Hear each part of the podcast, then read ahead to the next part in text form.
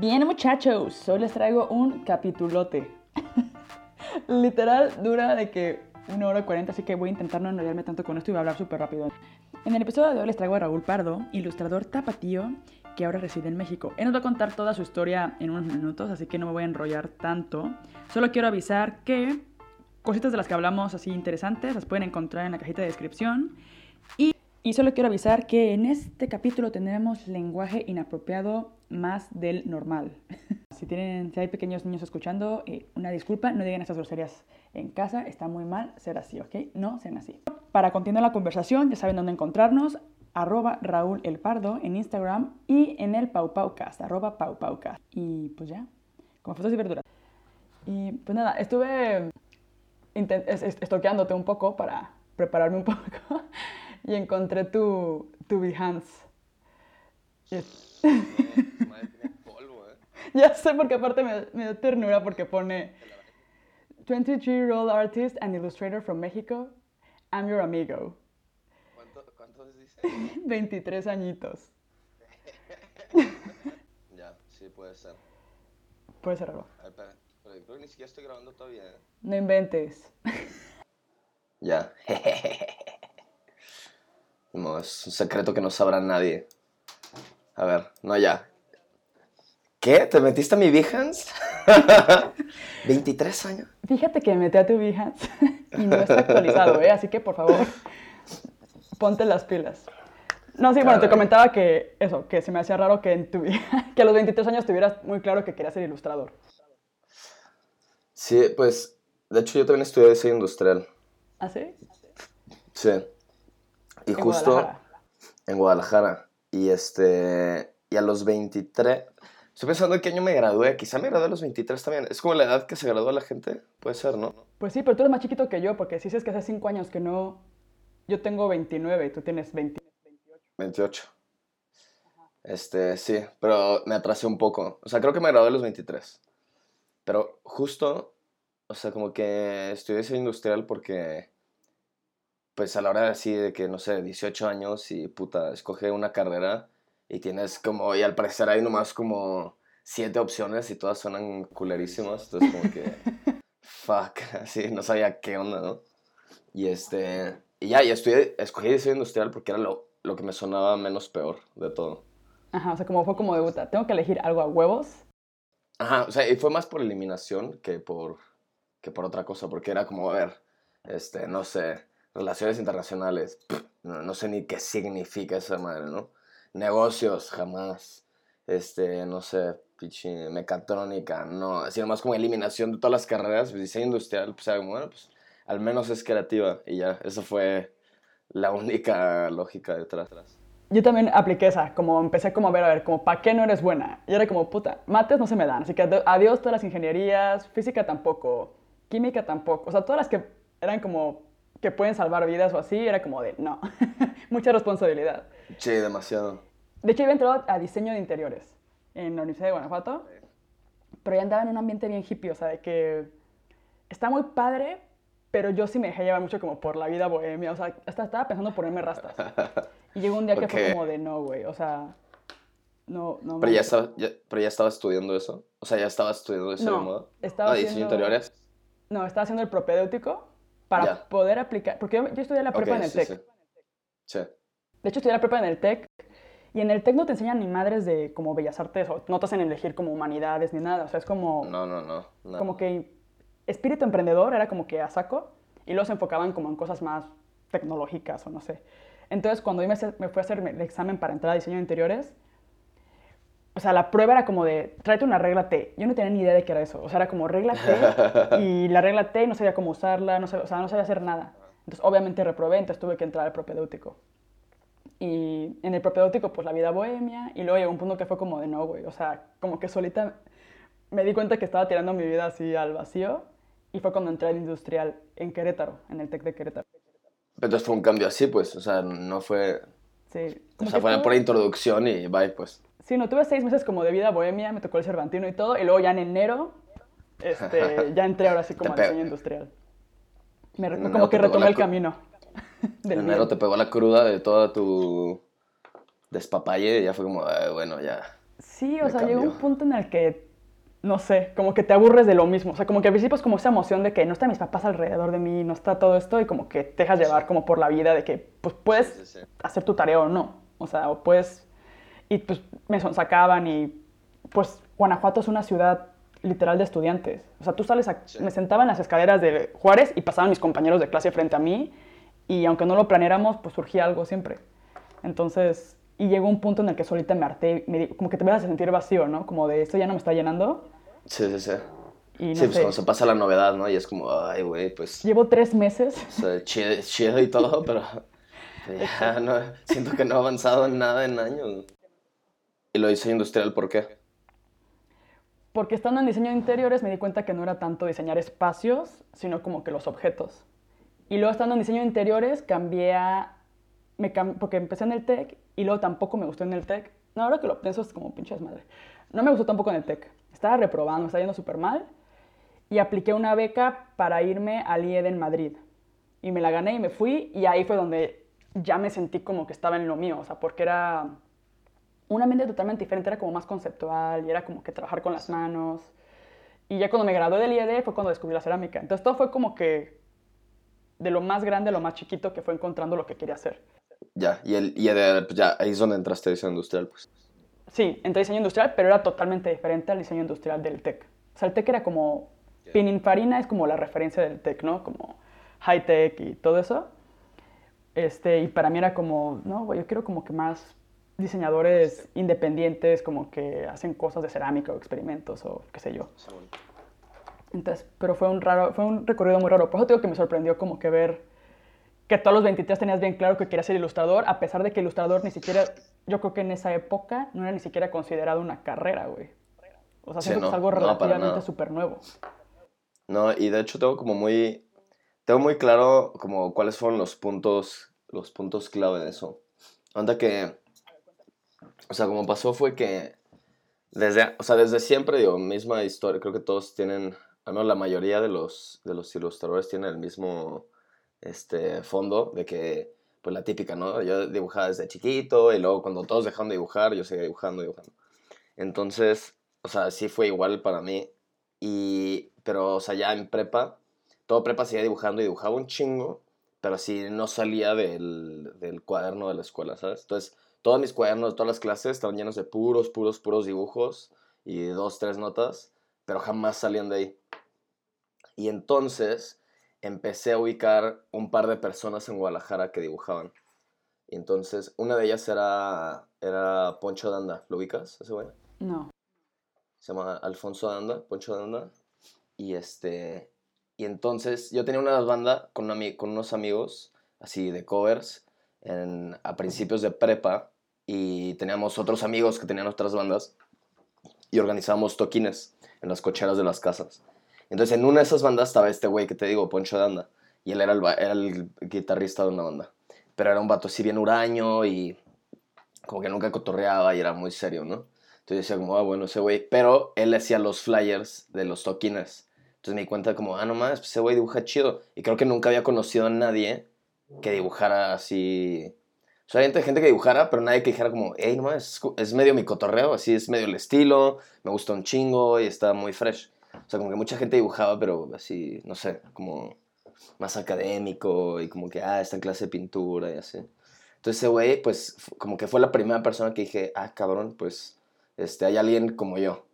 Y este, pero bueno, entonces no éramos amigos porque te digo que era bien raro el cabrón y era bien serio, entonces nunca cotorreamos. Y ya, y lo dejamos de, de hacer toquines, entonces pues ya perdí contacto con ese güey, yo lo dejaba de ver. Y terminando la, la prepa, te digo que fue como, pues por eliminación terminó siendo diseño industrial. Y, y pues ya fue como, güey, chinga y pelo, me meto ahí y a ver qué tal y espero que esté chido. Y me metí, y me metí ahí en el TEC, en diseño industrial, de hecho. Y este, ahí en Guadalajara. Y buenísimo, la neta me gustó un buen.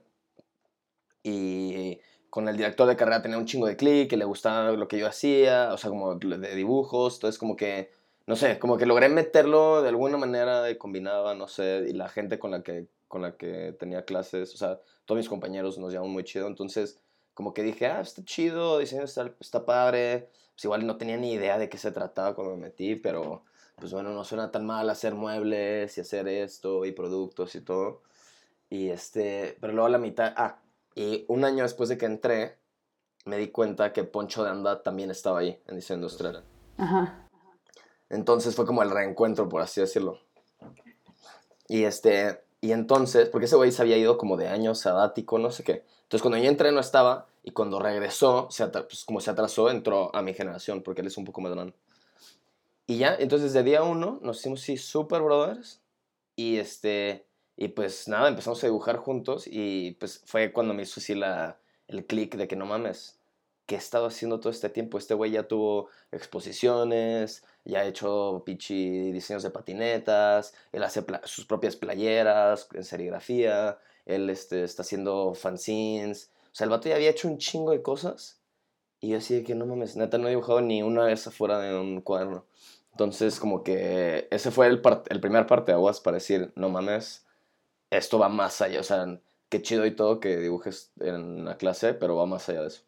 Entonces... Se puede, o sea, pues si él puede, yo también puedo, no sé. Ajá, y, y, más, y estuvo medio chafa porque sí me dio un feeling de que, no mames, desperdicié un chingo de tiempo. O sea, como esto lo pude haber empezado hace mucho más, ¿sabes? O sea, como...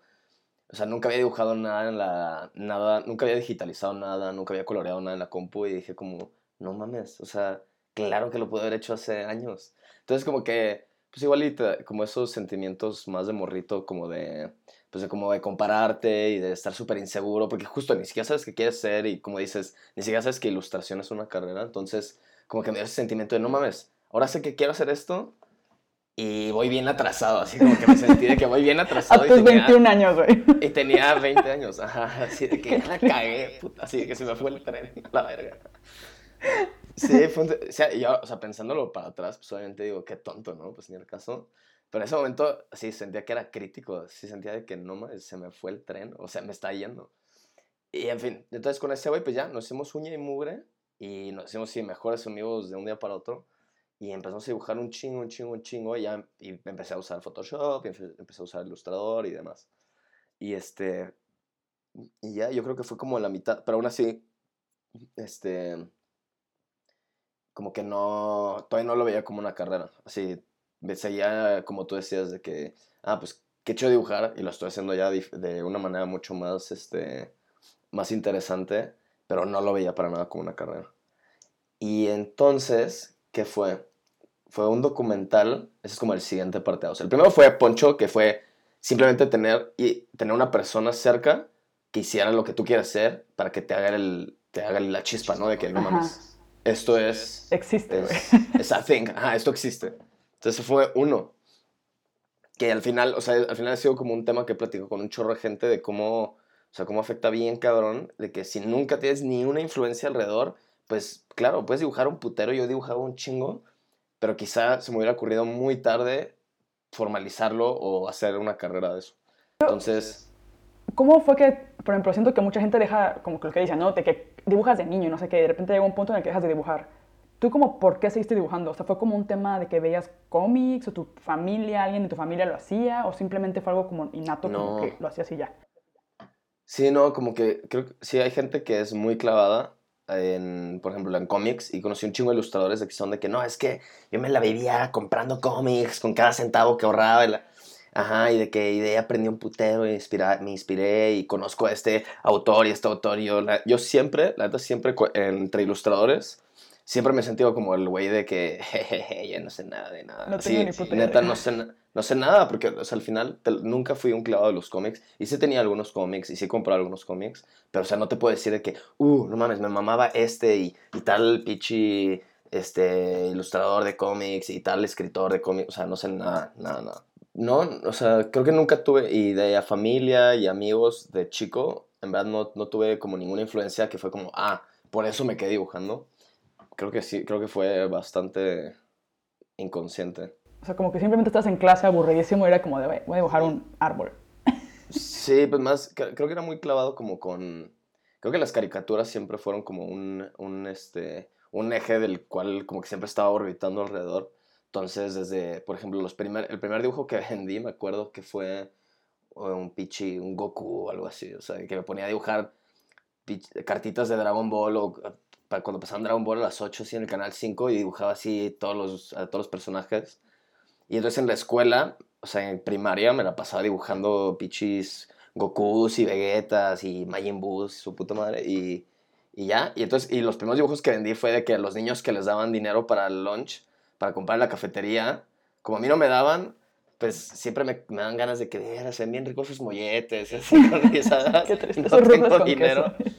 Entonces empecé a vender dibujos, los vendía, no, pues, no sé, como a tres pesos, algo así, pero hacía un putero en recreo, así de que hacía 10 dibujos. Entonces, si vendía cuatro, pues ya con eso me, me compré una sincronizada, no sé. Este, pero al final, sí, las caricaturas creo que fue, o sea, como lo que dibujaba más. Entonces, pues quizá fue como, como veía un chorro de caricaturas, pues quizá por eso como que las veía y decía como que chidos dibujos, entonces los dibujaba en la, en la escuela o en mi casa y así. Entonces como que por mucho tiempo fue lo único que dibujaba. O sea, no era tanto de, ah, voy a dibujar, se me ocurrió esto y se me ocurrió otro, como que era mucho de caricaturas, caricaturas, caricaturas. Sí ocupas referencias, ¿no? Como para, Sí, sí, sí. al principio, ¿no? Como que ocupas una referencia para saber qué onda, no sé. Según yo. Sí, claro, y aparte, sí, sí, sí, y la verdad es que nos tocó, este, o sea, nuestra generación nos tocó todas las caricaturas con diseños súper chidos, o sea, como que sí nos tocó la, la revolución de, de las caricaturas con todos los Cartoon Cartoons y Dexter y todo lo que salió a partir de eso, Chicas Superpoderosas, o sea, todos eran diseños que decías, no mames, está súper está súper chido. Igual y obviamente no, no tenías de que 10 años y, verga, qué cabrón está ese diseño de Dexter, pero... Pero ahora más que lo piensas es pero- como no mames. Claro, sí, o sea, porque lo contrastas con otras caricaturas de, no sé, los supersónicos que también vimos, o Picapiedra, ¿sí? Que, o sea, como todo el mundo Hanna-Barbera, este, que también está muy chido, pero sí es un contraste muy cabrón. O sea, de cómo se modernizaron las el diseño de personajes y, y creo que eso influenció un chingo, un montón de, de, de dibujantes. A ver, síguenos contando del, del parteaguas. El segundo parteaguas, Ah, ya. Entonces el segundo fue, y es bien puntual, de- y de hecho, nada, está chido. Este, el segundo fue que, o sea, pues ya con, con Poncho empecé a hacer un montón de cosas y hacíamos como, pues nada, no, o sea, como que ya empecé a hacer cosas más interesantes. Y luego, una vez, este mismo güey, se- va, a sonar, va a sonar que le debo la vida, y probablemente sí, pero así fue tal cual, así que no puedo mentir con los hechos. Este, entonces lo siguiente fue que el güey descubrió un documental que se llama Beautiful Losers. ¿Lo ubicas? no. Ay, me, me preguntas cada cosa y yo digo, no. Ya, a, a- a me pasó igual, ¿eh? te digo que yo soy ese güey que le preguntan lo que sea y es como, no, no conozco, no conozco. Pero bueno, anótalo porque está bien cabrón. Está bien, bien cabrón. Toma Se llama. Beau- Beautiful, Beautiful Loser. No me acuerdo quién lo grabó, pero bueno, el punto es de que sigue. Es, es un documental así muy sangre liviana. Este. Sobre un grupo de artistas en, en California. No me acuerdo si están en San Diego o en Los Ángeles. Creo que es San Diego. En fin, el punto es que siguen a, varios artistas que eran, son ilustradores, o ilustradores y pintores, y bueno, no sé, artistas contemporáneos que en ese tiempo, puta, imagino que tendrían como veintitantos, apenitas treinta, no sé. Entonces el punto es que el documental no se trata de siguiendo ellos y su pedo y entrevistas, y es como muy light, como que se trata de, se trata de todo y de nada, pero al final como que, como que la, la, historia o lo que trata de, contar es simplemente como estos dudes ordinarios en San Diego este, hacían su trabajo de ilustración y a veces pegaba el chicle y a veces no pegaba el chicle, pero luego seguían y seguían, entonces se juntaban y cómo hacían comunidad y cómo en- entre todos pues decían como, güey, pero la ilustración está bien chida y no hay ningún espacio, no hay foros para esto. Entonces tal güey ponía una galería, entonces se juntaban todos ahí, cómo se, o sea, como que cómo agarraron esta bolita de güey, es un chingo de inercia y, y cómo crearon como mucha comunidad alrededor de eso. Y, al final los güeyes terminaron siendo súper famosos. De los güeyes que salen está Barry McGee, está su esposa Margaret Kilgallen, está Espo, que es un güey que hace graffiti, está el güey de... está Shepard Fer, Fer- Ferry, Fairley, no me acuerdo, el güey de Obey, nunca sé pronunciar su apellido. Este, está Harmony Corrine, o como se pronuncia su nombre, el el güey que, que hace películas, el director.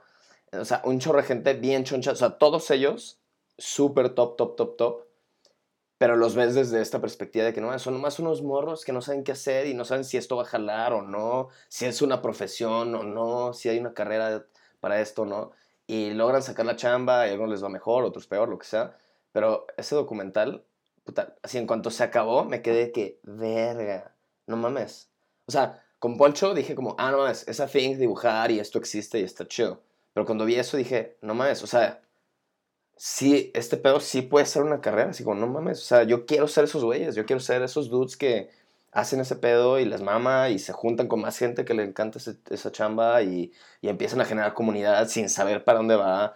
Y como que justo resonó porque creo que, como tú dices, un chorro de dibujantes o de artistas o cualquier persona creativa, pues sí dicen como, puta, esto no sé si es una carrera o no es una carrera, o si es una opción o no es una opción, y hasta muy tarde como que ya dices, no, pues sí, soy un ilustrador, o no, sí voy a ser un ceramista, o sí voy a ser un director, lo que sea. Entonces, como que viendo esto, me, me movió el tapete bien cañón para decir, güey, yo quiero eso, o sea, no sé si si jala o no jala o qué tan viable es o no, pero yo quiero esto así 100%. Entonces ese documental la verdad es que sí me, y más porque también el estilo de sus güeyes, de la mayoría, este, resonaba mucho con lo que yo quería hacer o con lo que estaba haciendo allá. Entonces fue como mi primer acercamiento a ilustradores, pues ya profesionales. O sea, fueron los primeros ilustradores que conocí, que ubicaba y seguía su chamba y así pues. Entonces ya tenía como el primer marco de referencia de este mundo de la ilustración. Así como que abrí la ventanita de, no mames, pues es una probadita de todo lo que hay. O sea, si están estos güeyes, a huevo hay un chingo de más de gente haciendo cosas súper chidas. ¿Y eso fue que el segundo año de, de, estar en el TEC o algo así? Sí, eso fue, sí, como la mitad de la carrera. Y entonces justo ahí fue cuando decidí de que, güey, la neta, no sé, o sea, sé que no voy a dedicarme a diseño industrial. O sea, ya, ahí fue cuando dije, güey, no voy a hacer nada de esto. O sea, saliendo de la, en cuanto me gradué, sé que no voy a pisar así, no voy a salir al mundo y trabajar algo de esto. Y me gustaba mucho, ¿eh? Te, lo, te digo que se me hacía bien interesante y hice cosas chidas en la carrera y todo. Pero dije, güey, eso no va a ser mi carrera, ni de pedo. Y ya fue cuando dije, güey, pues voy a ser ilustrador. Entonces yo creo que ahí a la mitad de la carrera fue cuando lo tuve bien claro que esa era mi apuesta. O sea, que iba a poner todos los huevos en esa, en esa canasta. ¿Y esto cuando nace la sociedad secreta o...? ¿Eso? Sí, justo, sí, sí, sí, sí.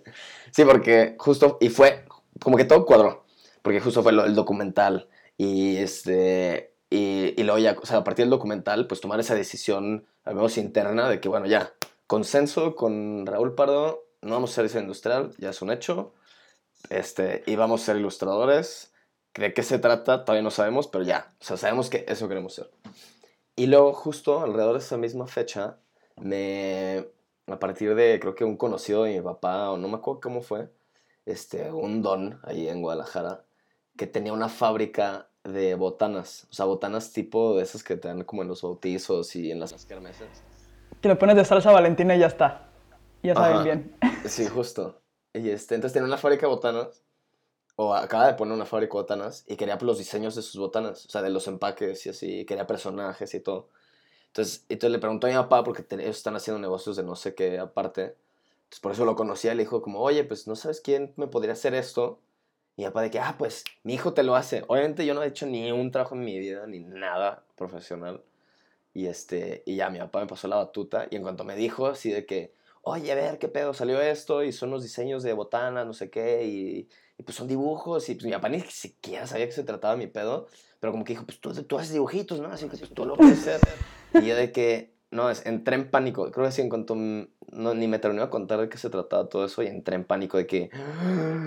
Así, no mames, un trabajo, responsabilidad, así como, güey, todavía ni siquiera siento que o sea, apenas acabo de decidir que me gusta dibujar y, pinche no, no, puedo hacer esto. Pero, pues al final, fue una mezcla entre me cagué de miedo y me emocioné un chingo porque era como, güey, es tu primer reto de decir como, igual y pues, pruébalo si te late o no te late, Y este, pero pues había un chingo de, de, trabajo en la escuela y todo, entonces dije, güey, no lo voy a lograr, o sea, no tengo el tiempo, me estoy matando aquí, me estoy desvelando y todo. Entonces le dije a Poncho, le dije, güey, me cayó una chamba, mi primera chamba, y este, pero creo que ni de pedo la puedo sacar solo. Son, eran creo que como cinco diseños de bolsas, o sea, como cinco empaques, cinco botanas diferentes, y cada una con sus personajes, y el branding, y el logo, y diseñar todo el empaque, o sea, era, era varia chamba, pues. O sea, aún así, si me cayera hoy esa chamba, era varia chamba. Entonces le dije, güey, pues qué pedo, me, me hace el paro y lo hacemos juntos. Me dijo, va, me late. Y ese güey tampoco, tampoco había hecho muchos trabajos de ilustración, tal cual. Entonces fue como, a huevo, va, pues lo hacemos juntos, no sé qué. pero pues si lo vamos a hacer juntos, necesitamos un nombre. Y todo esto pasó en medio de una clase. Y entonces fue como, va, necesitamos un nombre. Pues, ¿cómo nos ponemos? No sé, algo que suena así como bien misterioso, güey. A ver, pues, no sé qué, no sé qué otros nombres pendejísimos peloteamos. Pero al final quedó, güey, la sociedad secreta. No mames, suena bien chido. suena bien chido. Y de que, y, y cómo, pero hay que hacer un logo. Porque para esto, pues tenemos que mandar la cotización. Entonces todo este peloteo tenía que salir de que ya, para poder mandar la cotización. De que, güey, no, pues el logo, pues que sea algo bien misterioso. Un pasamontañas. Sí, a huevo, ya. Ya nos mamó. Fue una decisión también de medio minuto. Peloteamos, yo creo que media cosa. Y ya, y ahí mismo en esa clase hicimos el logo, la sociedad secreta, pedorrísimo. Hicimos la cotización y ya. Y nos echamos esa chamba y quedó bien chida, la neta. Creo que al final nunca hicieron las botanas. Creo que Ah. nunca salieron al. Creo que nunca este, salieron al público. Pero, o sea, vimos los prototipos y todo. Y pues, o sea, ahí, ahí fue cuando dije que. O sea, pues, como que fue muy rápido todo, ¿no? Así como, a huevo, quiero hacer esto. Ah, más el documental. Ah, estoy súper inspirado. No sé qué. Este, bueno, ya. Voy a ser un ilustrador. Ah, me cayó mi primera chamba. Y de repente ver ya como ese trabajo en, una, en los prototipos de la bolsa, me quedé que, no mames, está perrísimo, güey. Y eran unas botanas súper chaquetas, ¿no? Y con un personaje ahí, era un pichi casi pseudo Chester Chetos, pero estaba perrísimo, o sea, o sea, como nomás verlo ahí, un dibujo que tenías en tu clase en el cuaderno y de repente verlo en un empaque, fue como, güey, está perrísimo, está súper chido, me encanta. Y ya, como que eso fue como lo que selló, este, o sea, como que eso ya le dio el sello de, de, aprobación a, todo el trip de que me quiero dedicar a eso. Y ya, entonces a partir de eso tenía, tenía una muy buena beca en el TEC, entonces fue como, güey, pues diseño industrial también me late y está chido y estoy aprendiendo cosas, así que, pues bueno, lo terminamos, pero ya sé que me voy a dedicar a hacer ilustración. Entonces terminé la carrera y todo y chingón, ¿eh? Y, este, y a la par, pues ya estaba haciendo cosas, hice mi primera exposición con, con este Poncho de Anda y con otro güey que se llama David Rocha, que es también de Guadalajara, muy bueno también.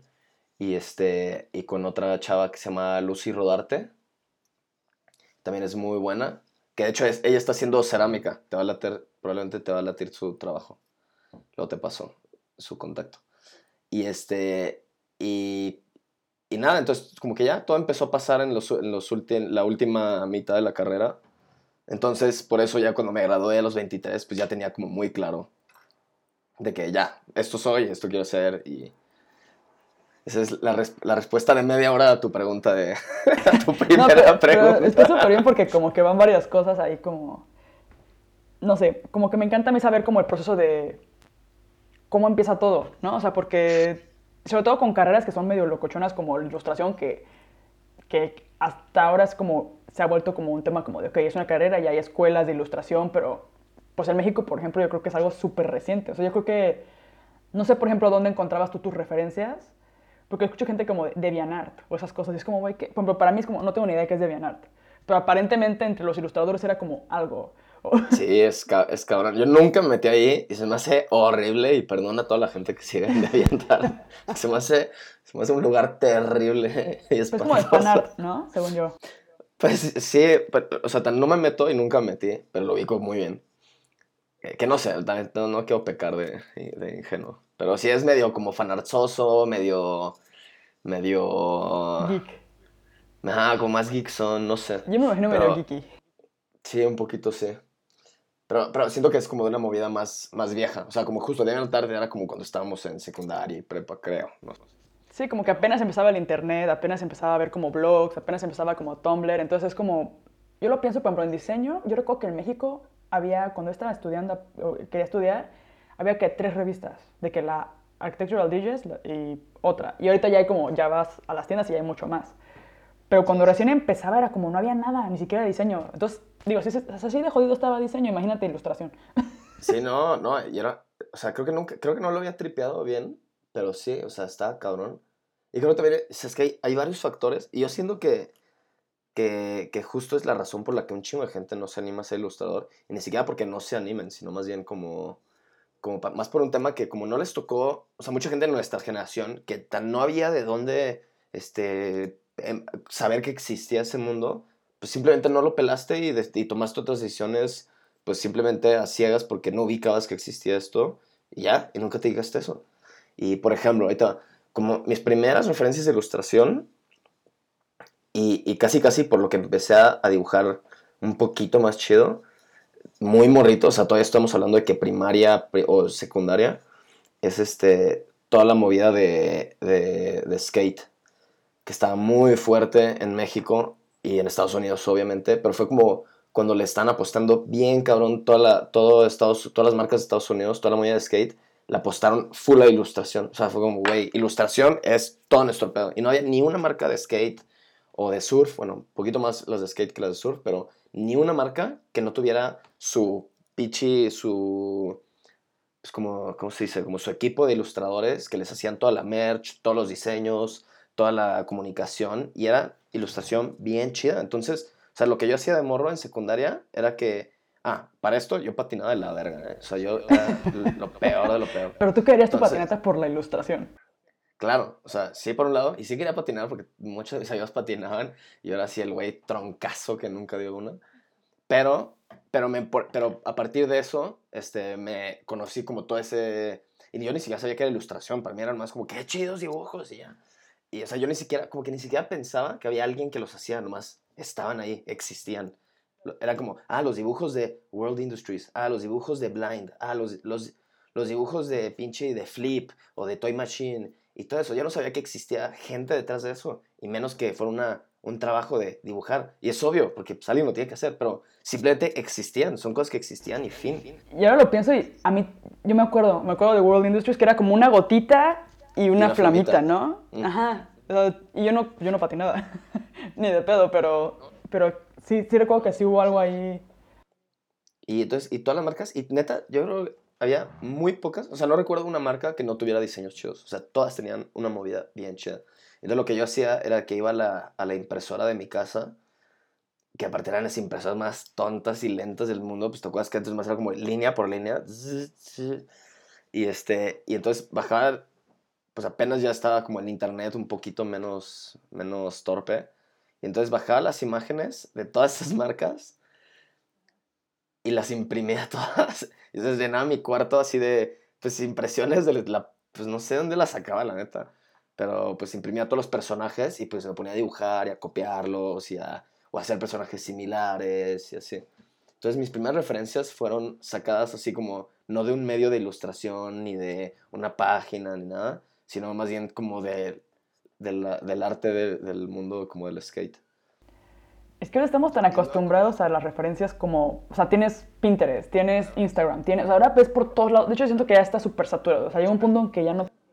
Es que ahorita está cabrón, ahorita, ahorita, o sea, ahorita tenemos el, el problema, el problema a la inversa a veces, o sea, es que es como ya tanto input de referencias que hasta medio, a veces sí medio entro en pánico de que, güey, pues, siento que me están cayendo tanto, o sea, consumo tantas referencias al día que me da miedo como que sea contraproducente, o sea, y que termine como de repente ser invadido por demasiadas ideas ajenas y no concentrarme nomás en las mías y como pulir esas ideas. Que eso puede pasar bien cabrón y pasa, obviamente. Entonces, sí, ahorita hay una sobre, pues, sobre una saturación de, de referencias. Pero antes sí, o sea, antes está cabrón, o sea, ninguna revista encontrabas ilustración en México, o no sé, en Guadalajara. Este, luego conocí, o sea, creo que la, ahorita la única, como ya primera referencia de ilustración que recuerdo que ubiqué fue una página que se llamaba Fecal Face, que era de unos dudes de San Francisco. Hasta me acuerdo el nombre del güey, se llamaba John Tripp. Se llama, no creo que se haya muerto todavía. este, entonces un güey que tenía esa página era una página de pura ilustración. Y era así como un, era como un, como un blog.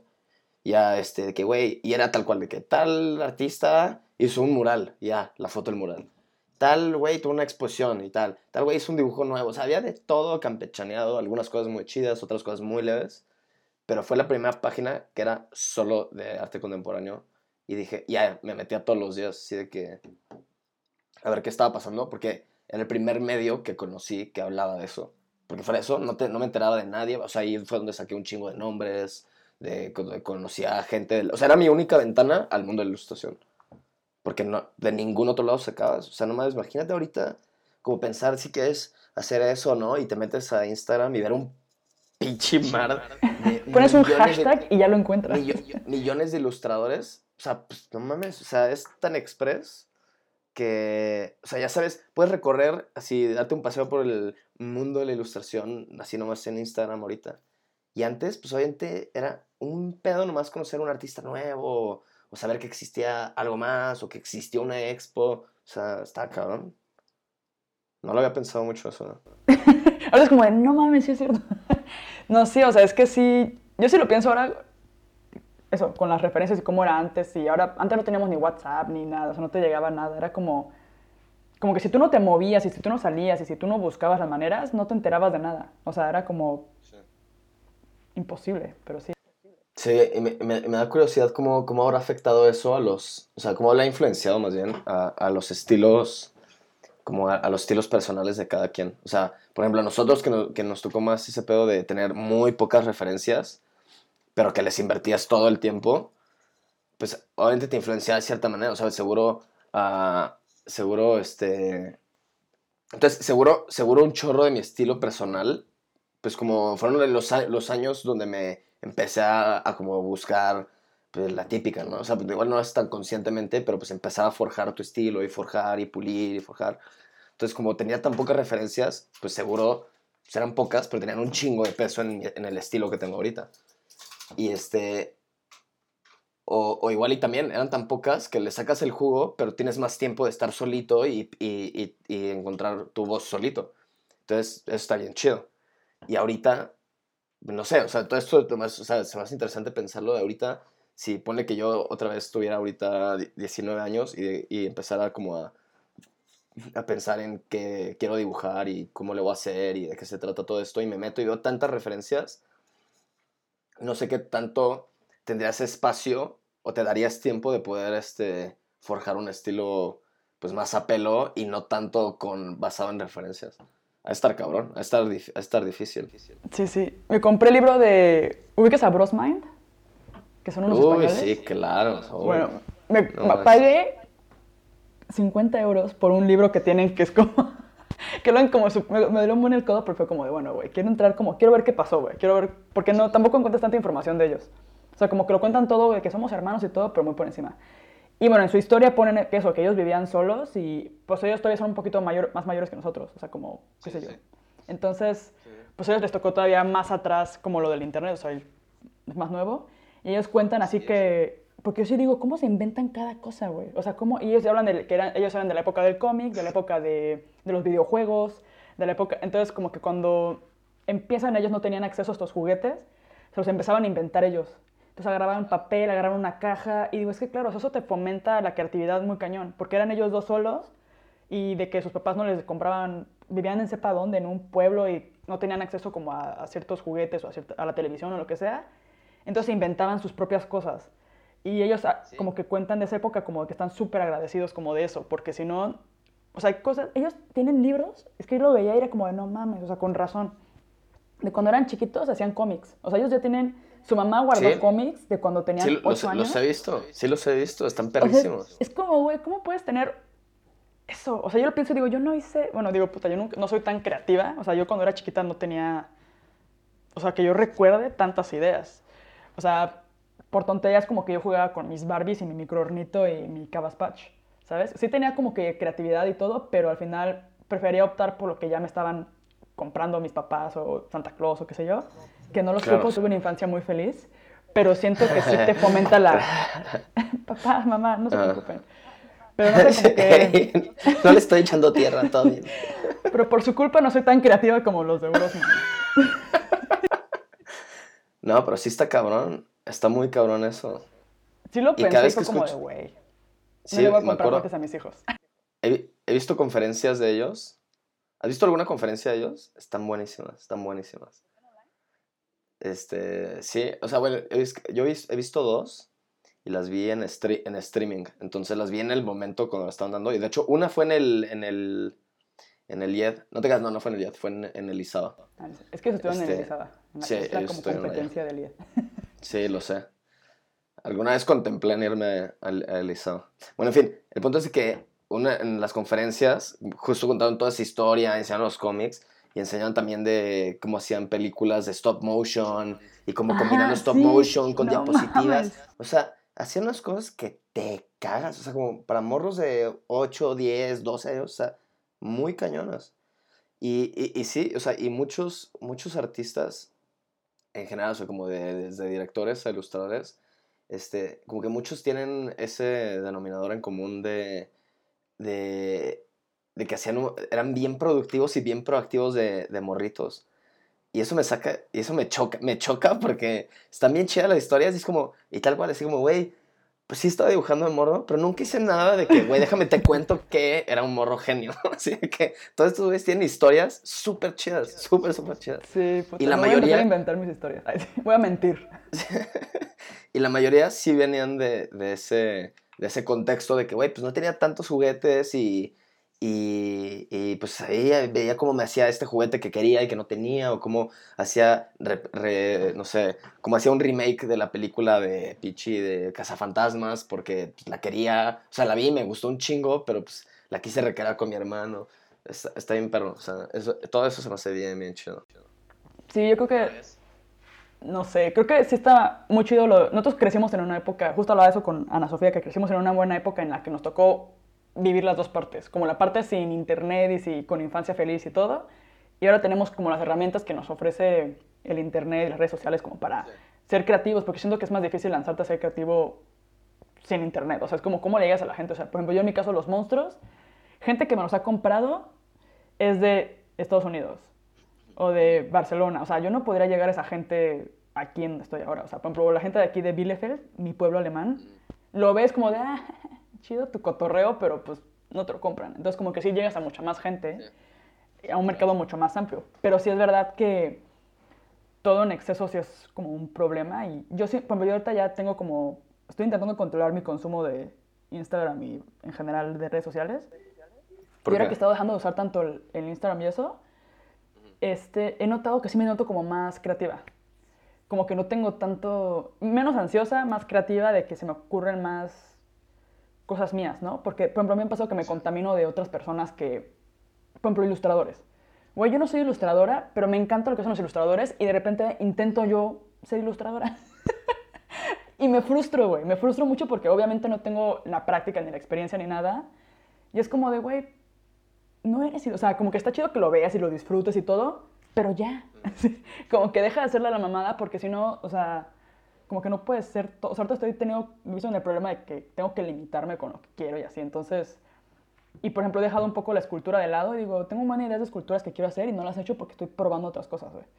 Como, güey, focus. O sea, está chido probar otras cosas, inspirarte de otras cosas y así, pero no sé, siento que llega un punto en que ya es medio, no es tan sano tampoco. Pues, a ver, ves que hay, hay varios temas. O sea, uno es que, pues sí, o sea, el sobreconsumo de redes sociales está cabrón. Y, y digo, ya, o sea, es un hecho y es, o sea, ya es casi trillado comentarlo, pero claro, o sea, claro que te pone mucho más ansioso, claro que, o sea, porque hay, hay un chorro de temas. Uno es nomás, o sea, las redes sociales por default, o sea, ya ni siquiera en las industrias creativas, o sea, por default, pues obviamente deprimen a la gente y todo parece estar súper chido y así, ¿no? Entonces como que nomás es como ver a todo el mundo estando súper chido. Pero, pero ya, o sea, como enfocado en el, en el, como en ámbitos creativos, pues sí, o sea, la sobrepoblación de referencias y de, y de trabajo que están haciendo los demás, pues claro, o sea, al final, pues obviamente van a permear en lo que estás haciendo y en tus ideas y todo, y si no te das tiempo para estar tú solito con tu cabeza, pues sí, va a ser, va a ser siempre de que, pues sí, algunas ideas tuyas, pero un chingo de ideas de todos los demás ahí pelo- este, rebotando, y pues está más difícil como, pues no sé, como no verte influenciado por eso. Y obviamente la influencia está bien, ¿no? Pero como dices, o sea, nunca en exceso.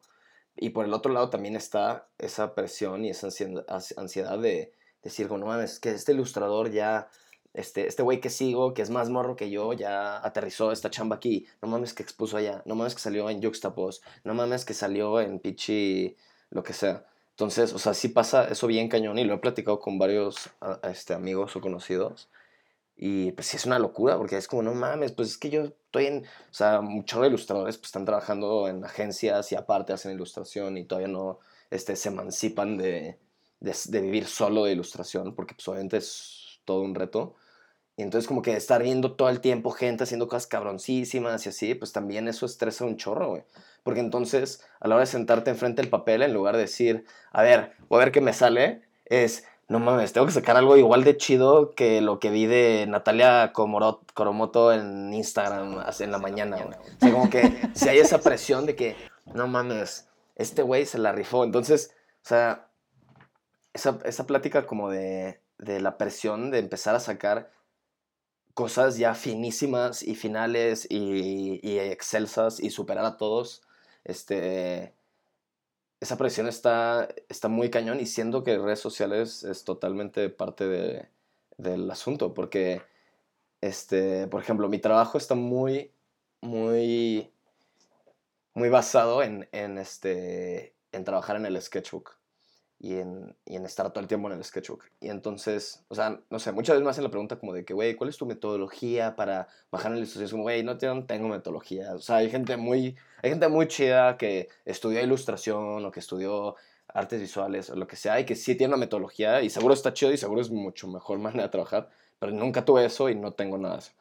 Pero lo más cercano que tengo, me imagino, una metodología o de donde salían, donde sale el 90 y 5% de las ideas que más me gustan es nomás de Sketchbook. Y entonces nomás trabajar en Sketchbook y trabajar en Sketchbook.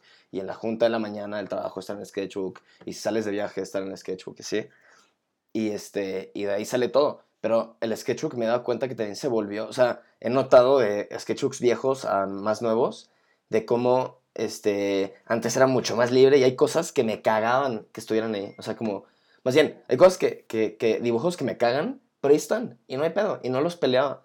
Pero ahora, como que tengo una presión casi, y el sketchbook no es para nadie, es para mí, y es como, como dibujo para pelotear ideas conmigo mismo, y luego buscarlas de referencia, y la, la. Entonces, o sea, debería ser la cosa más libre y sin juicios, y sin, pues, ningún criterio particular, ¿no? Y es donde la puedes cagar, donde deberías de cagarla. Y me veo a veces tratando de hacer como cosas, sí, dibujos finales, porque tengo esta presión de que, güey, no puedo, o sea, estoy viendo cosas tan chidas afuera que no, no tengo el tiempo para darme el lujo de dibujar algo que me cague. Y está cabrón, o sea, está súper mal. Es horrible, esa presión como del sketchbook perfecto, ¿no? De que lo abres, o sea, hay gente que hace como el sketchbook tour y ves que van ojeando y es como de, güey, tu pinche sketchbook. o sea, ya lo podías vender como una novela gráfica porque está hermoso, ¿sabes? Y la neta, si, si, te soy muy honesto, yo peco bien cabrón de eso. Y no tanto, y y lo que pasa es que, iba a decir, y no es porque, y no es a, y no es a propósito, me sale así de chido, pero, pero, no, o sea, más bien, a veces sí me, sí me cacho, este, como, sí me cacho en, esa, en ese vicio de, güey, estoy tratando de hacer algo bien chido así de cero, ¿no? Pero la verdad es que ya lo uso mucho más libre, pero por mi manera de trabajar en Sketchbook, pues sí, a veces que sí está muy limpio y sí parece que, este, que estoy así dando el tour perfecto del sketchbook. Creo que en, los, en, especial en los últimos dos, o sea, también porque me ha pasado de que en el, en, en el trabajo de sketchbook también, o sea, fuera de tratar de bajar el dibujo perfecto, pues sí, sí trato de hacer como algunas piezas de que es como, quiero que se vea así la pieza, en esta página así es el canvas, entonces como ahí ves que no hago todo ese despedorreo y en otra página sí hago un desmadre de, de rayas y todo, y en otra sí quiero hacer piezas más lindas, ¿no? Pero bueno, pero sí, entonces creo que, creo que que sí falta un chorro y eso eh, esto como, o sea, lo he platicado con otras personas y como que sí coincidimos mucho en esa, en esa presión de que, de que, güey, todos están haciendo cosas tan cabronas que no, si no le estamos cagando y es, y es parte, pues, obviamente de, de hacer cosas chidas y de avanzar, pues cagarla. Y si no te puedes dar chance de cagarla ni siquiera en tu sketchbook, pues no, no, ¿dónde, ¿en dónde vas a avanzar, no? Porque entonces al final, pues, o sea, pues te reduces y te limitas a nomás trabajar en lo que sí sabes que no la vas a cagar y que te sale chido y pues ya te quedaste ahí un buen rato, ¿no? Hasta que decidas como este, asomarte a, a la incertidumbre, pero pues ya si te quedaste un año o dos haciendo el mismo tipo de trabajo, el mismo tipo de trabajo, y no digo que no esté mal, que, que no esté bien, pues, o sea, no todo el tiempo tienes que evolucionar y cambiar de estilo cada año, pero, pero luego, luego pues tú sabes, igual y la gente de fuera no sabe, pero tú sabes que, que te estás quedando en tu área de confort. Y entre más tiempo estés ahí, pues más difícil va a poder ser la salida, ¿no? Sí. ¿Tú, tú, tú notas como la diferencia de tu estilo, o sea, tú cuando ves tus sketchbooks, si ves como cómo has avanzado en técnica, porque siento que eso es importante como recalcarlo para, no sé, si alguna persona, algún chavo de 19 años está escuchando esto, como que nos, porque siento que, como si nosotros sentimos esa ansiedad, que ya se puede decir que estamos más o menos encaminados, que, o sea, yo me siento ansiosa por cosas, y luego miro lo que hago así, como que lo veo y digo, güey, hay mucha gente que quisiera estar haciendo lo que estoy haciendo yo ahorita con la cerámica. O sea, que no tiene ni idea de ni cómo hacer un cilindro en cerámica. Pero yo lo menosprecio, porque quiero más y más y más, ¿no? Y imagínate a alguien que, que literal apenas está empezando de ceros. O sea, que neta apenas dice, ok, hoy decidí que quiero dibujar mejor. Y apenas va a empezar y, y ya tiene esa presión de que tiene que ser perfecto y, güey, pues son años de práctica. O sea, yo llevo haciendo cerámica desde el 2012. Entonces... Es un chingo. Es, es, es un buen rato, güey. O sea, es como de, güey, apenas... Y te puedo decir que te falta un chingo por recorrer.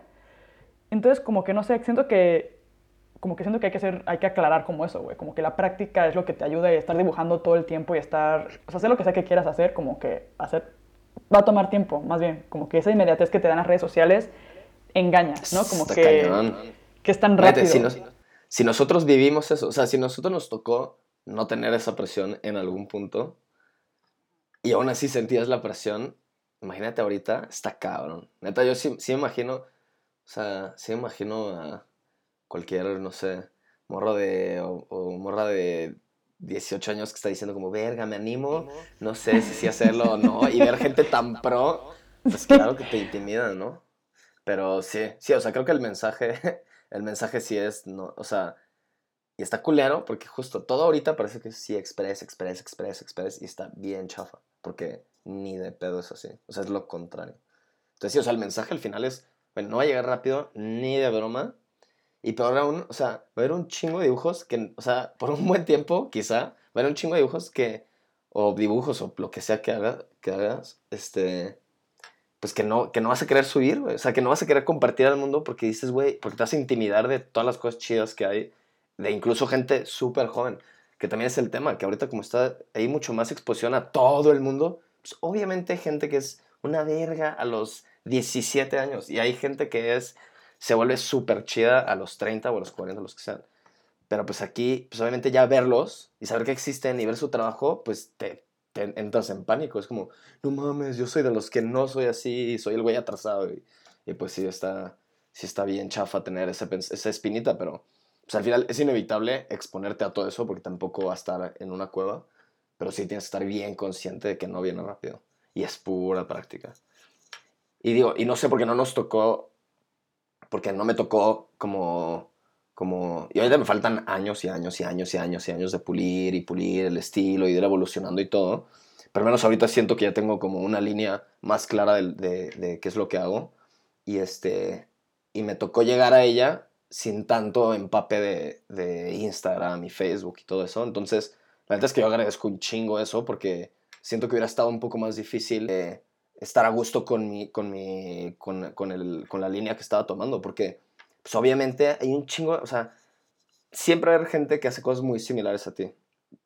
Entonces me, me imagino que si me hubiera tocado aterrizar, o sea, como ir bajando mi estilo en medio de, de miles de referencias de, tanto de Instagram, pues hubiera dicho como, ay, no mames, me está gustando un chingo esto que estoy haciendo no mames, se parece un, un, montón a lo de sabe quién, a lo de sabe quién, a lo de sabe quién, pues claro que se va a parecer un chingo de gente.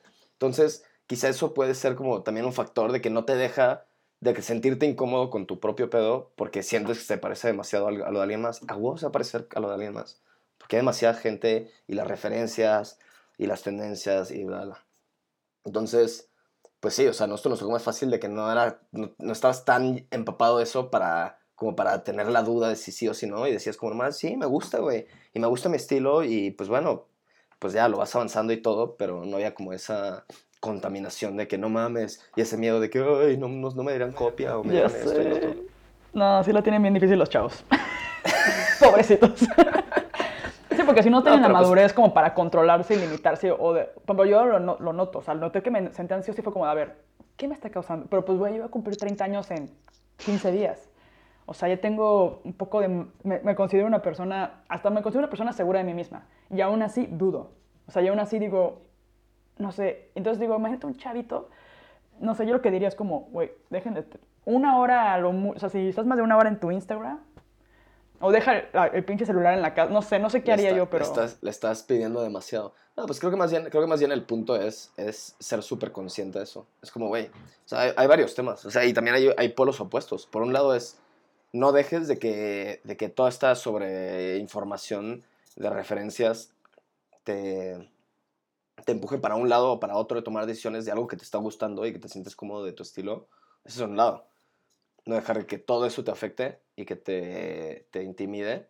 Pero también está el otro lado de que no te bases de puras referencias, porque también pasa al, al lado, al lado opuesto, ¿no? Y pasa un montón, o sea, me pasa que hay veces que estoy ahí nomás viendo quién me aparece de recomendaciones en Instagram y veo ilustradores que llevan igual un poco menos tiempo y, y son así, y todo su feed es idéntico a, a otro ilustrador que lleva mucho más tiempo y está cabrón, o sea, porque, porque una cosa, pues obviamente, y, y te digo, o sea, toda mi vida fue como crecer dibujando y copiando cosas y copiando estilos y todo, porque así como que eran mis, eran mis clases y así aprendí a hacer personajes de este tipo y así aprendí a dibujar animales de este tipo y así aprendí a lo que sea. Y todo era base de copias porque pues nunca tuve una clase de dibujo ni, sea, pues, no había clases de ilustración ni escuela ni nada.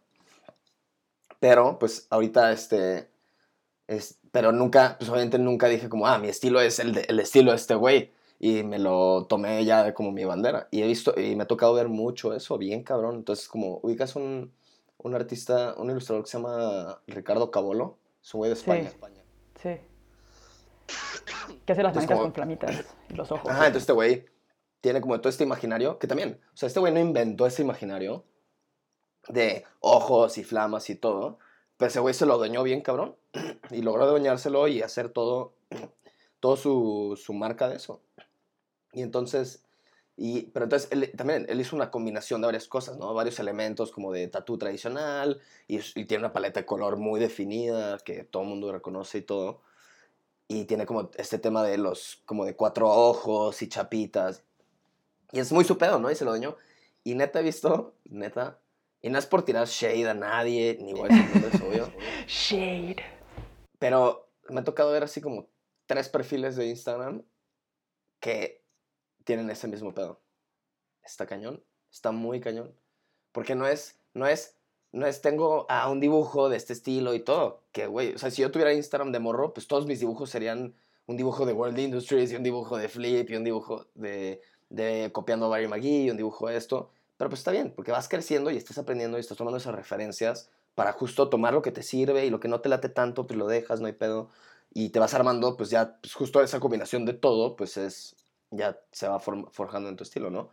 Pero cuando todo tu Instagram es el estilo de alguien más, pues está loco, porque, porque ya lo está, porque no nomás es, es de que, ah, pues estoy, es, es un ejercicio de hacer homenaje a este güey, es, ya soy ilustrador y este es mi trabajo y este es mi estilo, está cañón, está muy cañón.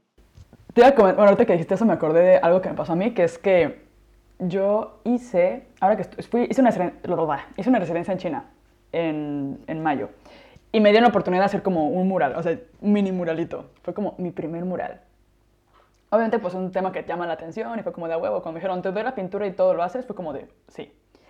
Y yo hice, por ejemplo, yo no sé, o sea, no sé dibujar. O sea, yo dibujo mis monstruos, normalmente los hago para usarlos de referencia para hacer mis esculturas. Y últimamente he estado como que probando con Wash o con los Posca y estoy como, como que sí me está latiendo ese mundo, pero es un mundo que estoy puliendo apenas. Entonces, cuando me dan esta oportunidad, dije, bueno, voy a hacer mi monstruo. Este, y yo no sé hacer backgrounds, o sea, no sé hacer fondos. Y dije, bueno, voy a hacer un fondo rosita y le voy a poner como que unos, le puse unas rayitas y luego puse mi monstruo ar- arriba, güey. Y o sea, me mamó como quedó y todo. Lo publico en Instagram y me comenta una chica como de, oye, se parece un buen al trabajo de Antonio Marest. ¿Ubicas a No Antonio Marest? mames, no. Es un güey que hace como patterns, o sea, de que pone así de que un, un tramo es como rosa con lo- las rayitas como estas que yo hice. Lo otro tramo es este, manchitas y rayas amarillas. Y otro- luego te lo paso. Y Ok. también es español. Y este, pero me, me puse a pensar como, a ver, este güey hace cosas que yo veo en papelería, o sea, como que para mí se me hizo así como, ok, primero lo más importante para mí aquí es el monstruo, güey, te estás olvidando del monstruo, así, que es como lo que me importa. Pero como que la chica mencionó lo del background porque se parece a un background que él hizo.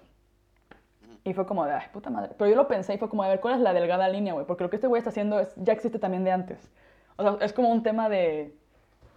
O sea, yo lo veo, hace poco fui a, aquí a donde venden como cosas para hacer cosas y tienen como mucho, este, mucha papelería y de que son hojas literal con todos los patrones que él tiene, de que puntitos, y luego la siguiente hoja son las rayitas, y luego la siguiente, y digo, güey, pues ¿por qué ellos no le reclaman a estos güeyes que le copiaron al Antonio Mares, güey? O sea, como que al final, ¿cuál es el límite entre cuál es tu estilo? Y, y porque siento que hay estilos que sí son muy, como de, güey, o sea, esto, como que siento que no me deberían de reclamar por eso, güey. Sí, es súper perso, güey.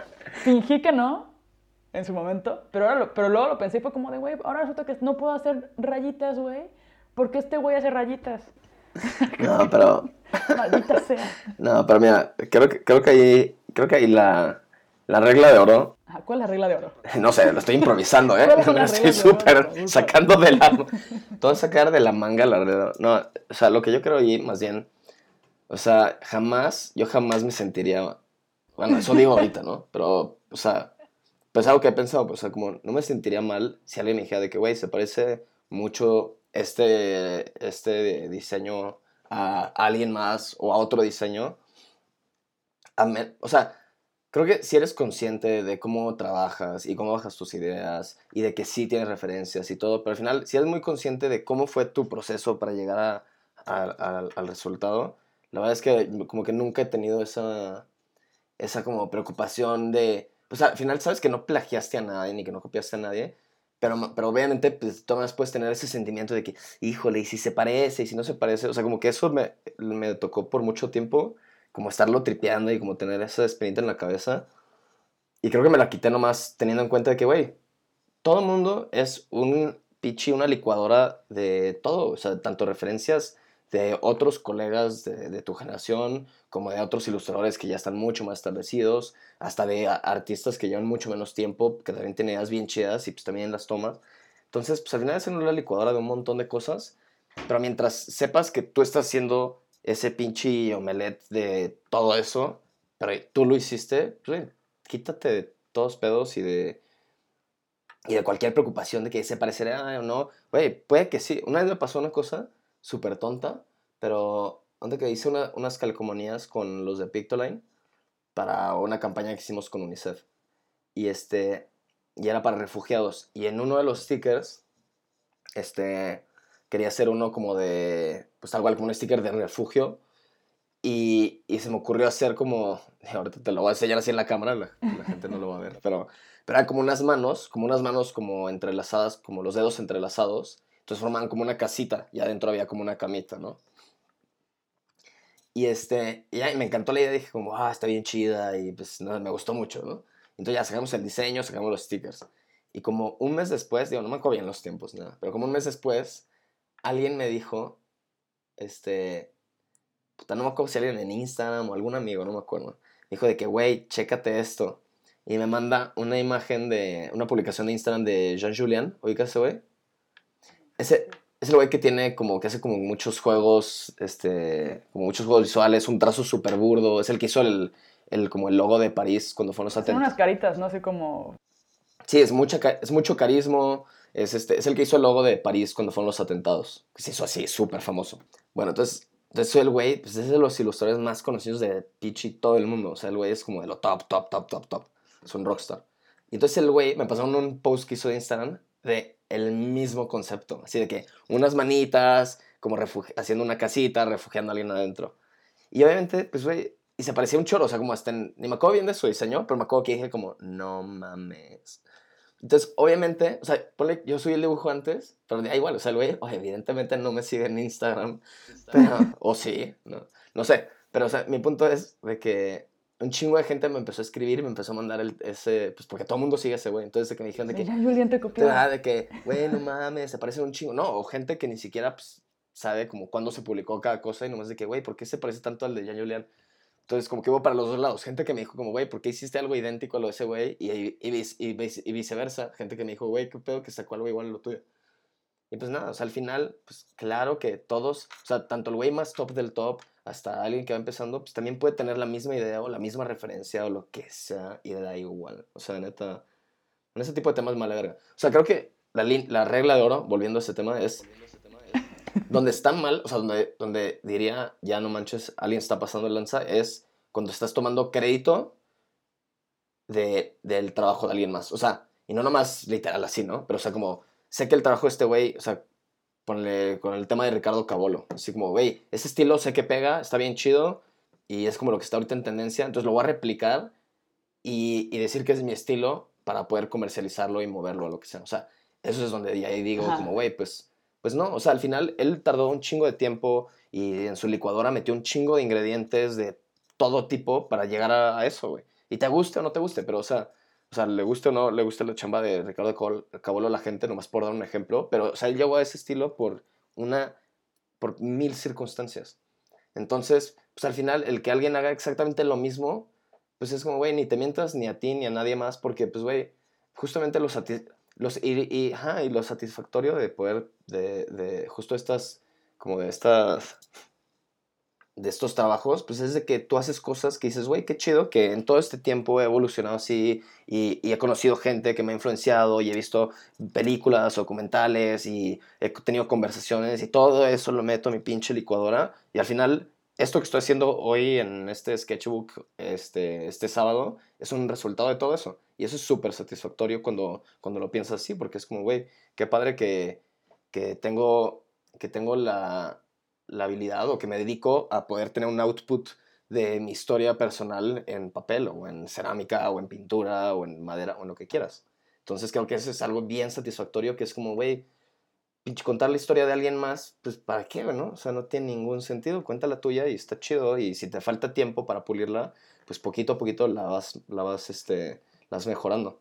Pero pues sí, no tiene caso hacer, basarte en el trabajo de alguien más al final tú sabes, o sea, al final se nota y al final, o sea, se ven las intenciones. Hasta cuando uno conoce a la persona y ves el Instagram, luego, te puedes dar cuenta como de cositas, ¿no? Como sí, ah, se está basando en esto. Sí, sí. siento que como que al final uno se da cuenta. Sí, y creo que también, el tema creo que no es, y el tema creo que también es no satanizarlo de que, güey, está pareciendo un chingo. O sea, creo que me ha pasado a mí bien cabrón, que he tenido etapas de que un montón de dibujos están fuertemente influenciados por algún artista que acabo de conocer y que me mamó tanto que inevitablemente pasó, se pasó mi mano y el papel. Y pasa, o sea, claro que pasa. Al final está campechaneado con algo mío, simplemente... Y, y volteo atrás y digo, híjole, se notó bien, cabrón, que acaba de conocer a tal, tal persona, ¿no? y no pasa nada, porque eventualmente, pues sí, o sea, un, un mes, dos meses, un año, lo que quieras, puede que estés muy influenciado por alguien o alguienes en particular pero luego pues ya Pichi se disuelve dentro de todo lo demás que, va, que sigues aprendiendo y que sigues haciendo y pues ya otra vez vuelves a, a tener como esa mezcla mucho más este, homogénea de tu, de tu estilo. estoy tranquila porque ya siento que encontré mi estilo. Siento que nadie hace monstruos de cerámica, entonces ya, ya chingué. Oye, a ver, ¿qué pasó con la sociedad secreta? Pues nada, o sea, entonces con eso, volviendo 10 años atrás, porque literal, literal eso pasó no 10 años, pero casi, como 8 o 9 años. ¿Y qué pasó con la, la, la, sociedad secreta fue más bien, o sea, nunca fue como una intención de, tal cual, de hacer un estudio, y, mucha gente piensa que sí es así, y de que nos dicen de que, oye, pues todavía hacen chambas y así, y pues la neta es como, pues, güey, es que no se separó el estudio en nada, simplemente es un nombre que nos pusimos que se nos hizo chido, y como nomás, como éramos los que nos conocíamos bien y todo, pues eran más una manera de ponernos de darle como un poco más de misticismo a nuestro propio pedo. Y ya. Entonces, pues nada, después de la carrera, este, pues cada quien hizo sus propias chambas y todo, y nos seguimos viendo todos los días, lo veía todas horas, y este, y es de mejores amigos, y este, pero simplemente ya no dejamos de ser chambas como la sociedad secreta, más bien cada quien hizo sus, sus trabajos por separado. Y ya, entonces la sociedad secreta, pues Simplemente es casi casi el nombre que le pusimos a la amistad de Poncho y yo y pues ahí seguimos. ahorita ese güey, ese güey está en, este, en Nueva York. Se fue a hacer una, se fue a hacer una maestría este, de ilustración y creo que animación tenía también. Y entonces estuvo allá dos años y ya la se graduó el verano pasado y ahorita pues está, está allá todavía probando suerte a ver qué pedo. Oh, ok. Probablemente escucharemos más de él sí, adelante. Sí, bueno. ¿Y cómo terminaste con...? Porque ahora, se puede decir que después de que te graduaste y todo, que, ¿a dónde te fuiste? ¿Cuál fue tu trabajo? ¿De qué viviste? ¿O cómo entraste a, ¿cómo se dice? Pictoline. Pictoline. Pictoline. Este, pues cuando me gradué, pues nada, me puse de, freelance, como que ya fue como, bueno, ya salí, y pues soy ilustrador, así que supongo que todos los ilustradores son freelance y no hay de otra. Y, y ya me puse a conseguir, a buscar chambas y, y, la verdad es que como ya, como ya la última parte de la carrera ya estaba haciendo mucho de ilustración y tuve algunas exposiciones y todo, pues ya como que muchos de, de mi círculo, de mi círculo de amigos y amigos de amigos, pues ya me conocían por eso. Entonces, como que tuve, pues todo me caía por recomendaciones y, la verdad es que no, no batallé mucho para estar como buscando esa, esa chuleta de, de trabajos de ilustración. Entonces me salían cosas de hacer una colección para alguna marca de, de, playeras o hacer algún mural por ahí o hacer alguna ilustración editorial o, algunas cosas con Poncho. Hicimos unos libros infantiles, ilustrados y cosas así. Cosas bien chidas, la neta y cosas también no tan chidas, de que ilustraciones personales que igual y me dan un poco más de hueva, o este, de que le encargo para una marca de, no sé, de químicos súper así, que no tiene nada que ver conmigo y que ni siquiera necesitaban ilustración de seguro, pero wow, querían un dibujo. Entonces como que está demasiado campechaneado y no tenía una... Y también, como no tenía tan claro y no tenía otros amigos ilustradores profesionales, pues no sabía como cuál era la mejor metodología para conseguir clientes o para dónde moverme. La verdad estaba muy así, no sabía qué pedo y como me están cayendo estas chambas como por, por, por recomendación, pues como que caí en una zona de confort rara en la que pues, ni estaba buscando como muy proactivamente como el siguiente paso para que mi trabajo fuera más, o sea, para que, para que los trabajos fueran más demandantes y los resultados fueran más chidos. Entonces no sabía bien cómo, cómo enfocar, cómo, cómo tirarle para allá. Y por el otro lado, pues como que estaba tirándole a todo y nada y también como que caí en un limbo ahí medio, medio existencial de que sí está chido y qué padre que estoy ganando ya dinero de dibujar luego, luego saliendo de la carrera. Pero pues al final ni era mucho dinero porque pues Guadalajara, o sea, en México en general y en Guadalajara en particular, pues, o sea, no es una industria en la que ya hay una demanda y está bien pagada y, o sea, la ilustración pues, está súper peluciada. Entonces, pues no estaba ganando ni chido los proyectos. Algunos estaban buenos, otros me dan un montón de pereza. Pero tampoco estaba haciendo nada al respecto para conseguir cosas más chidas. Porque pues no sabías ni qué hacer, o sea. Ajá, no, entonces ah, pues no, hay, no hay agencias de ilustración de que, ah, bueno, pues voy a ir a conseguirme una agente. Ajá. En fin, entonces, este, pues lo que hice, o sea, duré como un año así. Y al principio estaba bien chido porque era como, ajaja, estoy dibujando, soy dueño de mi tiempo. Y estaba viviendo, viviendo el sueño, ¿no? este, pero ya después de un año fue como, fuck, no sé, estoy un poquito desencantado y, y este, pues no sé bien qué hacer y no sé a quién pedirle consejo para buscar cosas más ambiciosas y demás. Entonces, pues dije, pues me voy a ir al DF. Entonces dije, güey, pues todo en México está súper centralizado y todo el mundo está en el DF. Y este, ya me había tocado hacer un trabajo, como mi primer trabajo, como ya bien de ilustración que me pidieron de una agencia de, de una agencia de publicidad aquí, el DF. Y entonces fue el primero que estaba, que era un trabajo así como bien demandante, con un equipo y no nomás con una persona, sino con todo un equipo y que había un brief y todo. Y entonces, y que pagaron mucho mejor que todos los otros que había hecho. Entonces dije como, ah, no mames. Pues, solamente no quiero hacer puros trabajos de agencia, pero aquí está el pedo, o sea, aquí está el varo, aquí está, o sea... El dinero. Claro, sobre todo, o sea, pues sí fue como, güey, pues aquí está donde está el lado de carrera y de poder pinche vivir de esto solo, porque ahí todo estaba viendo en mi casa. Entonces, entonces dije, güey, pues, este, pues nada, entonces igual y la manera es irme al DF y empezar a, a cotorrear con gente y, y, quizá primero le escribo a las agencias de publicidad, porque ahí ya sé que de vez en cuando necesitan este, arte. Y, y, luego ya me empiezo a meter de alguna manera a contactar a más gente. Conozco varios ilustradores este, ya en Instagram este, que viene allá, entonces puedo ir y hacerme los amigos. En fin, entonces tardé como yo creo que otro medio año más, como teniendo esa idea en la cabeza, peloteándola. Y ya, un día dije, pues ya me voy y no tenía ni, tenía como ahorro para media renta, de, así como para medio mes. Y, pero ya, como estaba nefastiado, dije, bueno, voy al DEF. Y un domingo, antes de irme para allá, o sea, literal, un domingo antes de irme para allá, ya tenía dónde iba a llegar y todo, me cayó un mail de, Eduardo Salles, que era el güey, ese tenía un proyecto que se llama Cinismo Ilustrado y, es el que creó Pictoline. Entonces me, me, cayó un correo una semana exacta antes de irme para allá, para acá más bien.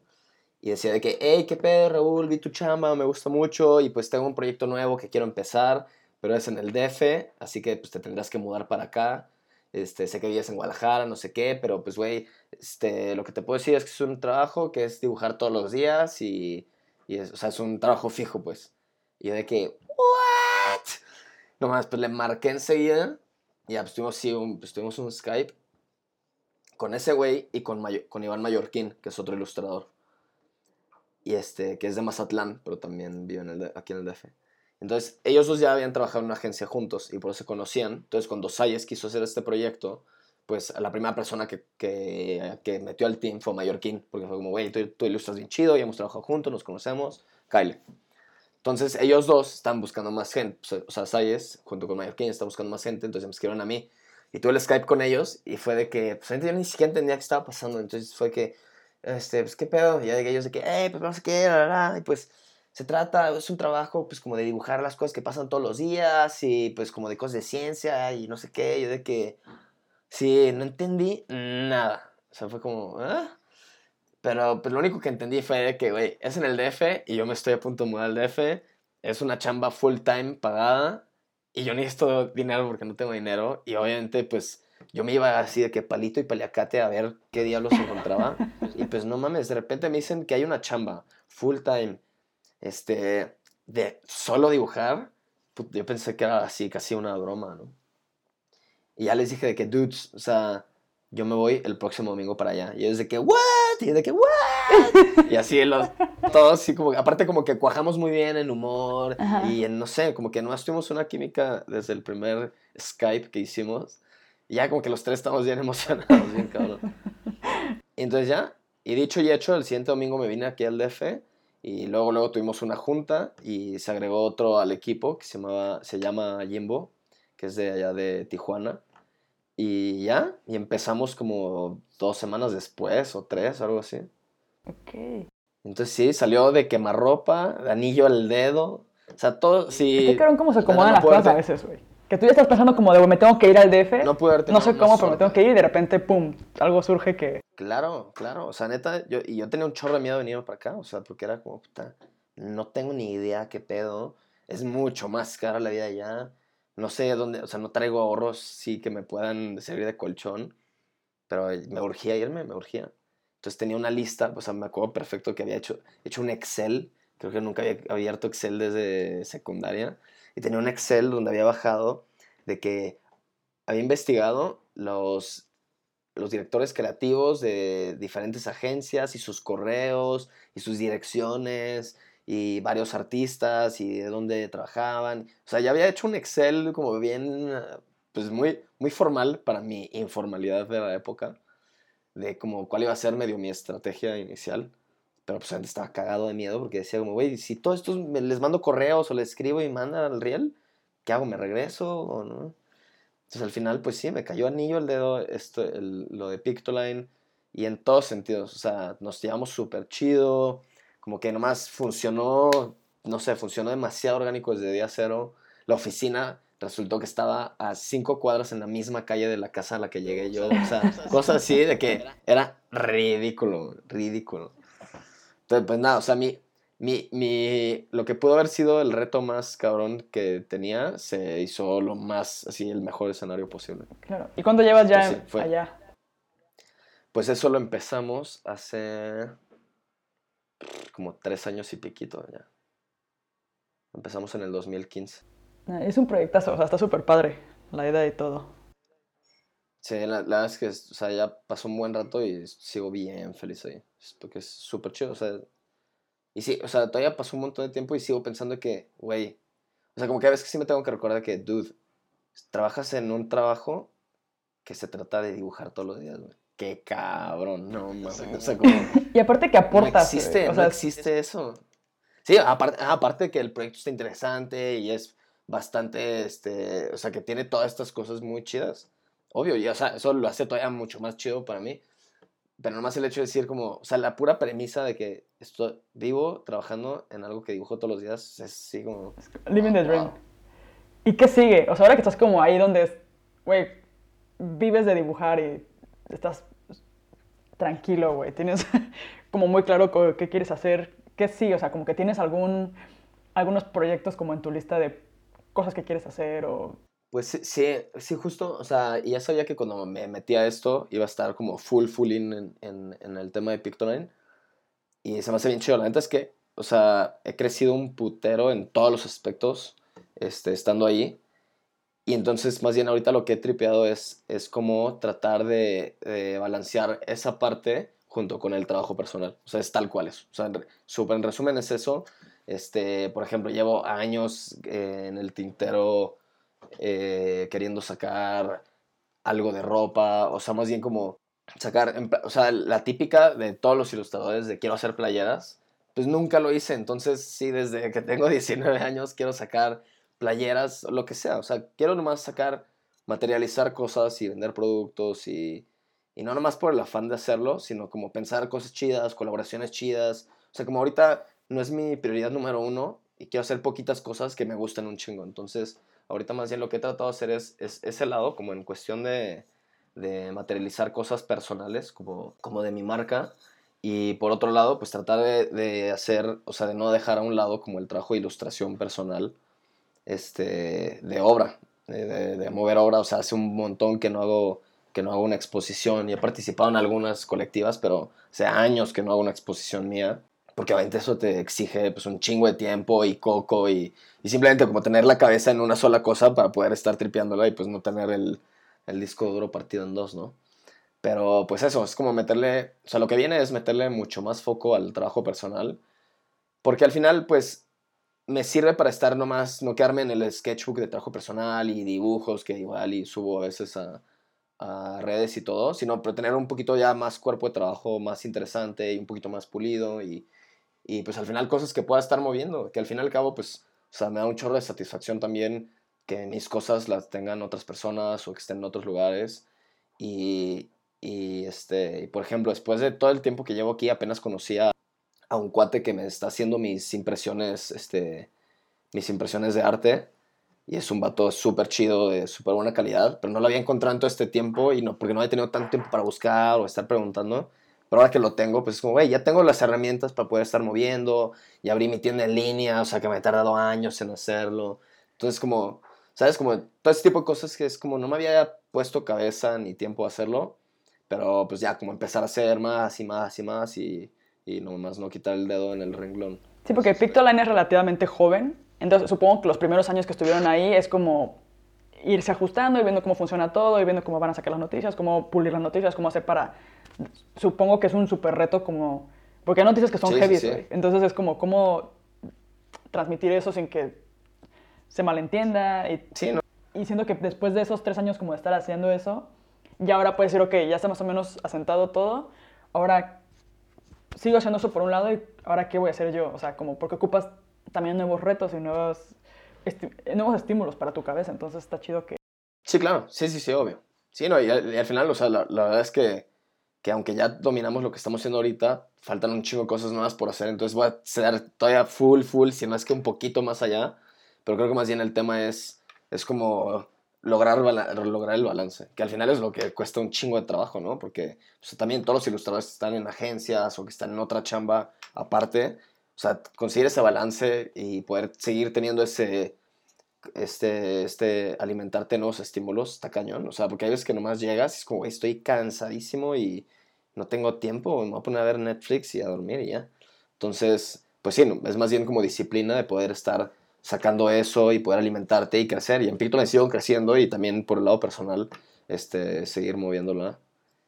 Y eso, creo que esa, esa palabra es clave, así como esos, los nuevos estímulos, que no sean nomás lo de la rutina diaria, está, es difícil de, de conseguir a veces. Y Pictoline, me imagino, como es una rutina de trabajo como normal Godín, o, por ejemplo, si terminas tu ilustración temprano, te puedes ir temprano, o, cómo es como el estilo, porque me imagino que tiene que ser como Sí, desmadre, güey. No, sí, es más, es más, es más contemporánea, sí. Sí, o sea, sí, hay días, o sea, los días ahí varían un chingo. O sea, hay días que es como todo está súper claro y todo es súper sencillo y sales y, y, y sales súper temprano y ves que, que el día te exige mucho más cabeza o mucho más craft o todo salió mal y puedes salir súper tarde. Pero al final lo que sí es, o sea, lo que se me hace chido que es diferencia de otros trabajos, que no sé, porque nunca he trabajado en otra cosa, pero a partir de lo que sé de otras personas, que es lo que se me hace bien chido, es que son, o sea, como que sí logramos bajar esa rutina en que es todo es hora nalga y es como, o sea, como todo, todo es tiempo de productividad y hay cero espacio para estar como en las babas o bobeando o... Porque como la- simplemente la naturaleza de cómo funcionamos te exige a esto tiene que salir en tres horas y todo tiene fecha de caducidad, este, pues tienes que sacar la chamba sí o sí. Entonces como que eso te obliga, te quita ese tema que me pasaba mucho cuando estaba de freelance, de, a ver, tengo que resolver este pedo, esta ilustración para este cliente, y a ver, a unos bocetos, no me encanta, bueno, me voy a tomar un café y luego regreso, o sea, como, como esta, Procrastinar así a lo pendejo. sí, como esta, este tema de, proc- de procrastinar o de, o de ambigüedad en tus procesos, de cómo bajas las ideas y todo, o sea, aquí todo tienes que hacerlo, pero bien eficaz, ¿no? Es como, a ver, ¿cuál es el tema? ¿Cuál es el enfoque? ¿Cuál es la bajada creativa? ¿Cuáles son las referencias que quedan chido para esto? Y pum, vámonos a producción. Entonces, poder agilizar eso y hacer que salgan cosas de calidad en una producción tan rápida, está cabrón, porque justo estás, estás, estás combinando dos cosas que, que siempre deberían de combinar. O sea, la creatividad jamás debería de ser eh, basada en inspiración, nunca en la vida. Y este, pero la mayoría, la- pero muchas veces, pues como que esa es la noción que muchos ilustradores o creativos tenemos, ¿no? De que, más que hoy no tengo, hoy no estoy inspirado, ¿no? Y hoy no sé qué, y no tengo ganas. Pero pues al final, hacer una disciplina de la creatividad es donde te das cuenta que la banda se la está rifando. Es como, güey, ¿cómo este güey está sacando tanta chamba tan chida? Probablemente, lo más probable es que sea súper disciplinado y es como, güey, tengo que trabajar, tengo que bajar ideas, no estoy inspirado, vale madre, a bajar ideas. Y entonces como hacerte, hacer, hacer de la creatividad una disciplina, creo que, lo que es de lo que más he aprendido ahí porque pues es bien difícil, es bien, bien difícil. O sea, tanto como en motivación, como en, como en conceptualizar de que así debe ser, o sea, como la creatividad no, nunca tiene que estar basada en inspiración. Si te llega la inspiración de que no más se me ocurrió esto, qué chido, ¿no? Pero si tienes que chambear, a la hora de chambear, pues tienes que ser capaz de sentarte y decir, ok, tengo que ser creativo ya.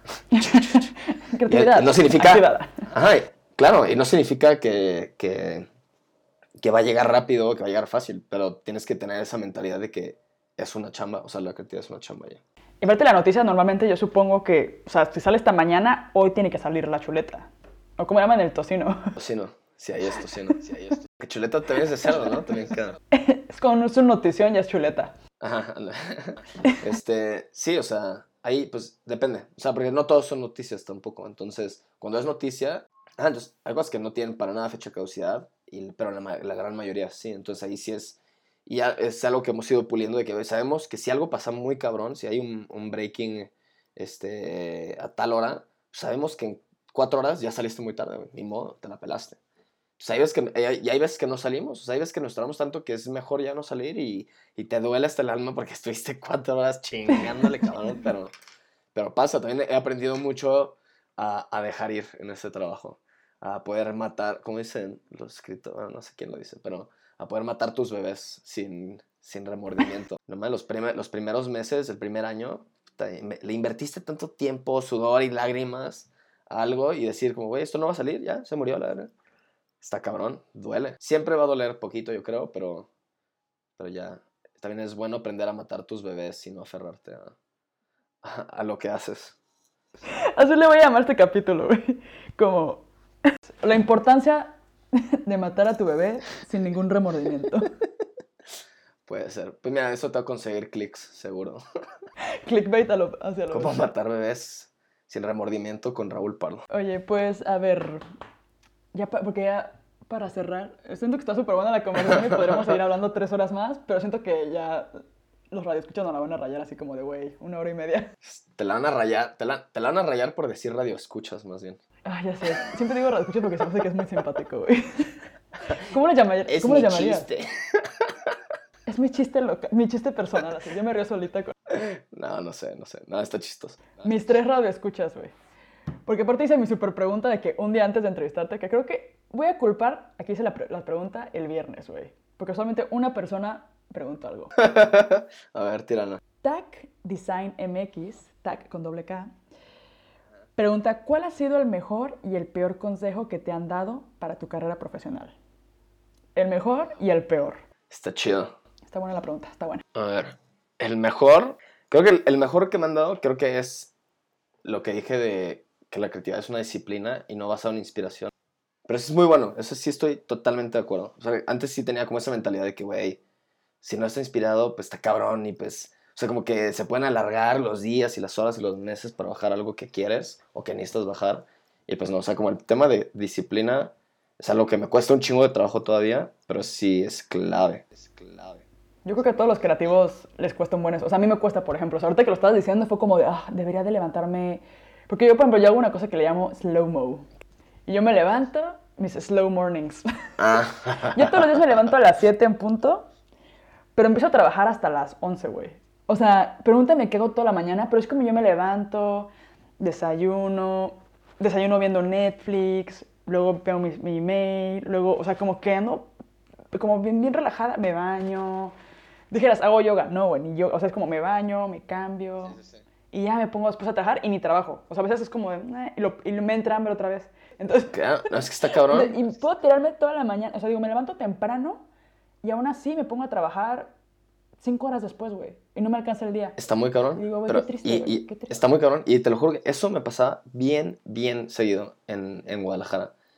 Y, y la manera en que lo solucioné fue, fue después, fue neta justo después de este, de, poco después de, de que me dieran ese consejo de que, güey, la creatividad, todas las industrias creativas son disciplinas y no por decir, soy un pinche artista, te libras de, ese pedo. No, güey. Entonces, por ejemplo, en Guadalajara lo que hacía era me levantaba a las 7 u 8 de la mañana y me hacía mi desayuno rápido, me bañaba rápido y a tal hora ya tenía que estar sentado en el, en el escritorio dibujando. O sea, de que me daba, o sea, porque no, ponle que no siempre en la mañana vas a tener ganas de "Ay, hacer este trabajo para este cliente o, o sea, hay veces que nomás no estás de humor o no traes la inercia lo que sea. Entonces, pero, pero siempre puedes dibujar en tu sketchbook. Entonces es como, güey, a las 10 de la mañana, sí o sí, tengo que estar allá dibujando, güey. Media hora, una hora, lo que te pongas, 20 minutos. Pero eso mínimo ya es un check. O sea, como hoy ya mínimo fui productivo en esto, güey. Y eso, pues, es el calentamiento para alguien que sale a correr o lo que sea. Es como, güey, dibujé 20 minutos, media hora o una hora, ya calenté. Ok, a ver, ¿qué sigue en el día? ¿Cuál es mi lista de cosas pendientes? Pero eso como que eso es, una, es una- un método muy fácil para mínimo ponerte en ese, en ese modo. Es como el equivalente a este consejo como super pop de, de que, güey, todos los días tiende tu cama. Y como la importancia de tender la cama y que es como simplemente esta disciplina de decir, a ver, ya hice mi primer check del día.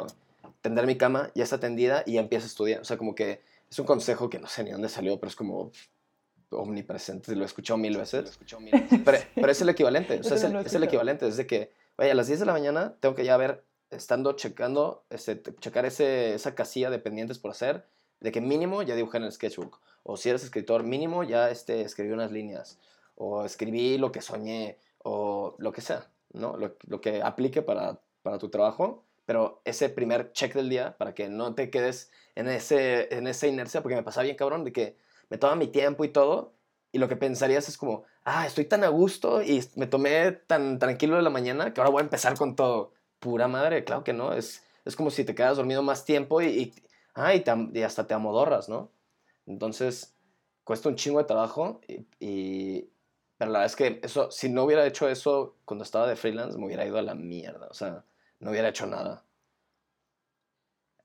Pero bueno, pero entonces, ese era el, pero ese ya lo habíamos platicado. Pero el segundo mejor, creo que fue el también básico, básico, básico, pero creo que aplica en especial lo que estuvimos diciendo ahorita, este, de no, no compararte. O sea, nunca jamás. O sea, también es como, creo que es lo que más me cuesta, aparte de la disciplina, y está cabrón. Y más ahorita que es imposible no estar viendo el trabajo de todo el mundo a todas horas.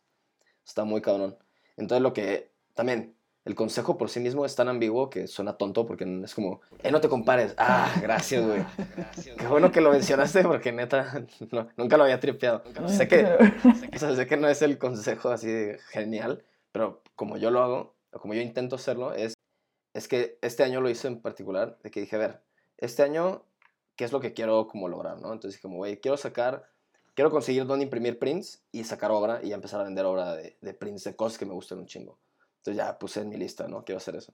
Quiero sacar algo de, de, productos de, mi, de mis cosas. Va, pues quiero sacar un pro- producto, sea playeras o sea un pin o lo que sea, ¿no? quiero estar en alguna exposición, va. Quiero este, dar una conferencia, o sea, como cositas que dije, güey, son cosas que creo que me van a ayudar a crecer este año, ¿no? Y entonces, este, pues algunas cosas las podía hacer yo solo, como sacar el, este, buscar los prints, sacar el pin, hice ambas, entonces fue como, huevo, qué chido que ya hice esas dos cosas que tenía pendientes y que me interesaban hacer. Y, por ejemplo, la conferencia no la he hecho este año y pues ya se acaba el año, así que probablemente no la voy a hacer. Entonces, ni modo, pues ya, no me tocó, ¿no? Y, pero esto otro y esto otro sí lo logré. Entonces, pues al final, como si te concentras en cosas que crees que te van a hacer crecer o que crees que puedes buscar, pues sí, o sea, si, el, si un güey este, que vi de, no sé, de Argentina o de Chile hizo un pinche, una colaboración con una marca súper chida o hizo algo para Vans que me mata de envidia, o sea, en lugar de decir como, no mames, ese vato y tiene 25 años y esto y el otro, digo, a ver, o sea, qué chido por su pedo, güey, pero tú no sabes nada de cómo está su vida y cómo avanza y sus No sabes nada. No, no tienes, no, tiene, no tienes nada, ¿no? No tienes nada de su contexto. Entonces, es una tontería nomás como decir, como, puta, ya, me ganó porque hizo esta colaboración súper chida. Ni siquiera está en tu radar, ¿no? Entonces, como que si tienes muy claro qué es lo que quieres hacer, como, o, como esos, como, este, nice to have de este año, o del, como quieras medir, lo puede ser por mes, lo puede ser por semestre, lo que sea, ¿no? Pero el es que si tienes claro como las cosas que tú quieres hacer, pues ya no te duele. Pues es como, güey, pues el próximo año mi meta va a ser una colaboración con una marca que me mame, ¿no? Va, pues la anoto para el próximo año, o para el próximo mes, o lo que sea. Pero entonces como que eso te ayuda a decir, güey, yo estoy en mi carril y en mi carril voy chido. Y pues sí, güey, hay otros que van en patineta, otros van en carro y otros van en pichi cohete. Pues está bien, qué chido por ellos y ya. Pero entonces mientras tú digas en mi carril y en mi carrera voy chido, pues te va a, te va a costar menos trabajo ese tema de, de compararte constantemente. Y no se te duro contigo mismo, porque siento que a mí me pasa, por ejemplo, que a veces comparo, ¿no? Pero es como, a ver, pero ya viste, o le cuento a gente, me estoy quejando. Y luego la gente me dice, a ver, güey, pero ya estás viendo lo que tú estás haciendo. o sea, estás viendo lo que tú tienes o lo que tú has hecho, lo que tú... Bueno, o sea, yo creo que mucha gente ve lo que tú tienes y piensa como, no mames, o sea, esta morra que ya sabe, ya sabe hacer esto, o está haciendo esto, y habla con esta gente, o no sé, o sea, es como... Yo he hablado con gente que de repente te cuenta, ¿no? De que dices, ay, qué chido la colaboración que hiciste, ¿no? Y es como, ay, pero ni me pagaron. O sea, luego te cuentan el detrás del el behind the scenes de esa colaboración y fue una mierda. O sea, fue como, no mames, super mal la gente de Vans, ¿no? o qué sé yo, que te dicen así como que. Digo, no, no queremos aquí. Eso es una mentira, fue un ejemplo. Vans es genial. Vans, por favor, quieren unos monstruos. sí, no, pero, pero es que es justo eso. O sea, lo que, lo que ves, digo, menos que sea tu compa de toda la vida o alguien que cotorreas y que sabes todo pues la mayoría de la, gente que ves y que te estás comparando constantemente, pues solo estás viendo la publicación y de que, hey, qué chido, estuvo este pedo. Y es como, maldito, ¿no? Y es como muy visceral decir, como, no mames, yo quiero eso también. Pero, pero justo, no sabes nada. Y, bien puede ser que, ah, que no estuvo tan chido. O sea, no importa. O sea, el punto, el, punto, el punto es que ni siquiera importa. O sea, porque al final es como si estuvieras así, corriendo en tu pista y nomás estás volteando así a los costados, pues no mames, es más fácil que te tropieces y descuidas tu, propia, tu propio paso, ¿no? Entonces... Qué buen ejemplo. Qué, es una buena metáfora, que he trabajado por años. Este, no, no, no, pero, pero sí es medio así, porque planeta, cada quien tiene su pista y cada quien tendrá sus apoyos o rueditas o lo que sea o no. Y entonces tú vas a estar más adelante que siempre que varios y vas a estar más atrás que varios, pero y es inevitable compararte, pero creo que justo lo que yo hago para tratar de no compararme es que si tienes claro como cuáles son tus siguientes, tus siguientes pasos, y aunque sean bien básicos, dices como, güey, ¿lo estoy cumpliendo? Sí, pues entonces voy chido. Entonces, para, bajo mis estándares y bajo lo que yo me quiero, este, bajo lo que yo me pido, voy chido y ya. Oye, pero la pregunta decía peor consejo. Y el peor. bueno, es el mejor. el mejor y el peor. Y el, peor consejo que han dado es... Estoy seguro que sí tengo uno, ¿eh? Estoy, también creo que también tengo alguno. Estoy escarbando así en mi cerebro. Creo que el peor consejo que me han dado, y es muy básico, ¿eh? no, no, es ninguna joyita de que, wow, qué interesante, pero creo que el peor que me han dado es, es como este, este tema de que, güey, este, de como, güey, tu estilo está bien chido. Así como, como ese, el consejo de, güey, keep it up. Así como, sigue con ese estilo y con esos, con esos chistes, así como, sigue haciendo lo que haces. Me choca eso. O sea, como, o sea, y tú no, pues ahora no. Ahora lo como que, como que, pues no sé, o sea, hay, hay, hay, hay, gente creativa que trabaja, o sea, que, que, forma sus carreras de diferentes maneras. O sea, hay gente que es muy, muy de, de estar evolucionando y, y, que ves trabajos de hace 5 años o 10 años y es como, bueno, ni lo reconozco. Hay otros que más bien como que su evolución es mucho más de, de, de mucho más conceptual y en la gráfica es, se quedan ya en esa línea y es como, güey, me maman, estos son mis personajes y esta es mi voz y lo hacen por décadas y les funciona. Y más bien lo que van cambiando es quizás su discurso, o cómo plantean las cosas, o cómo le dan la vuelta a las cosas. Pero como que hay un tema, como que muchas veces, y creo que es un consejo que pasa más a, a cuando eres más morro, y me lo dijeron cuando estaba más morro, de, de otro ilustrador también. Y era como, güey, es que todavía no encuentro como estos personajes que me gusten míos, no sé qué. Y me, decían como, güey, tú ya los tienes, qué chido, güey. Y están bien padres, güey, no los cambies. Y como, güey, no, así como... Y eso digo, o sea, como, como este tema de que más bien, más bien creo que el consejo, no es tan consejo, más bien es el comentario de que, güey, es que ya, ya lo lograste, güey, ya tienes un estilo bien definido, ya todo el mundo lo ubica. O sea, como ese sentimiento de ya llegaste a la puerta, me caga, porque obviamente jamás vas a llegar. Entonces, pero hay mucha gente que sí. Entonces me ha pasado que veo muchos, este, pues no muchos, pero me ha tocado ver casos de, de otros artistas que me gustaba mucho su trabajo. Y luego, luego te das cuenta a partir de, de qué época, como que se quedan en un limbo así congelados en el tiempo. Es que no hay ni, ni, ni evolución como de visual o conceptual de nada. Y está padre, y está padre todavía porque me gustaba antes y me sigue gustando, pero siento que piensan de que, ah, ya llegué a la puerta, güey, ya llegué a mi voz, mi estilo, y pues no quiero perder eso. Entonces creo que más bien el, el, el consejo es como, güey, o sea, el mal consejo es saber que, pensar que hay una puerta a la que llegas y que encuentras tu estilo. Ajá. Y el mejor consejo es, güey, esas escaleritas para llegar a I made it es, es infinito, infinito. Sí, estaba leyendo un libro que hablaba sobre, cuando hablaba de que la gente tenía, ¿cómo se llama el libro? Originals, creo que era. Bueno, habla como de mucha gente que, le, que cuando eres niño, ¿no? Te dicen como, ay, eres muy bueno para esto.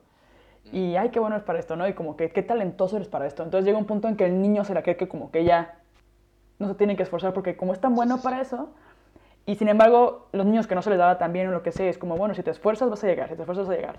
Tienen como un growth mindset, ¿no? Que es como de, ok, entonces si yo lucho por algo, lo voy a conseguir. Entonces si me sigo esforzando, lo voy a conseguir.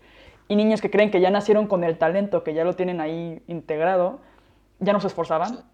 Entonces se quedaban ahí como que estancados. Y al final, cuando llegaban a, otros, a otras escuelas o tenían otros este, retos, ya no sabían cómo pues que enfrentarlos los, porque los ya, agarraban ya en curva. era Sí. como lo tengo o no lo tengo. Y como ya no lo tengo, pues ya no lo hago. Entonces es como eso, siento que va relacionado, que te dicen, tú ya lo tienes, güey. Sí, sí. ya como no ya. muevas un dedo, ya no te esfuerces, ya no pienses más, ya no te rompa la cabeza. Ey, ya tienes un estilo pues bien no. conocido, güey. Sí, ya. Qué chingón, ya lo lograste. Siento que está chido eso como de no conformarse. Pues sí, al final es, sí, es el tema básico. todo, todo este de Braille se basa, se va, se resume en eso. Pues, Raúl, gracias por estas dos horas de tu sábado. Se- ahí- se fueron, ¿eh? Se fueron dos horitas. Pero estuvo, se, se fueron rápido. Se fueron rápido. No, de hecho, pues a lo mejor quería como que a lo mejor profundizar en otras cosas, pero siento, por ejemplo, te quería preguntar de la Bienal de Ilustración y todo, pues digo, güey, si no, esto se va a alargar más. Hacemos la parte 2. ¿Dónde te podemos encontrar? Me pueden buscar en arroba Raúl el Pardo en Instagram. Chequé tu web también y estaba más muerta. Era como de, esta web está disponible para comprar o algo así. Ah, no sé alguien sí, se quiere robar el dominio de. Raúl. No, man, no digas eso. Eh, ya, lo, ya lo voy a comprar de regreso, ¿eh? Nadie se atreva.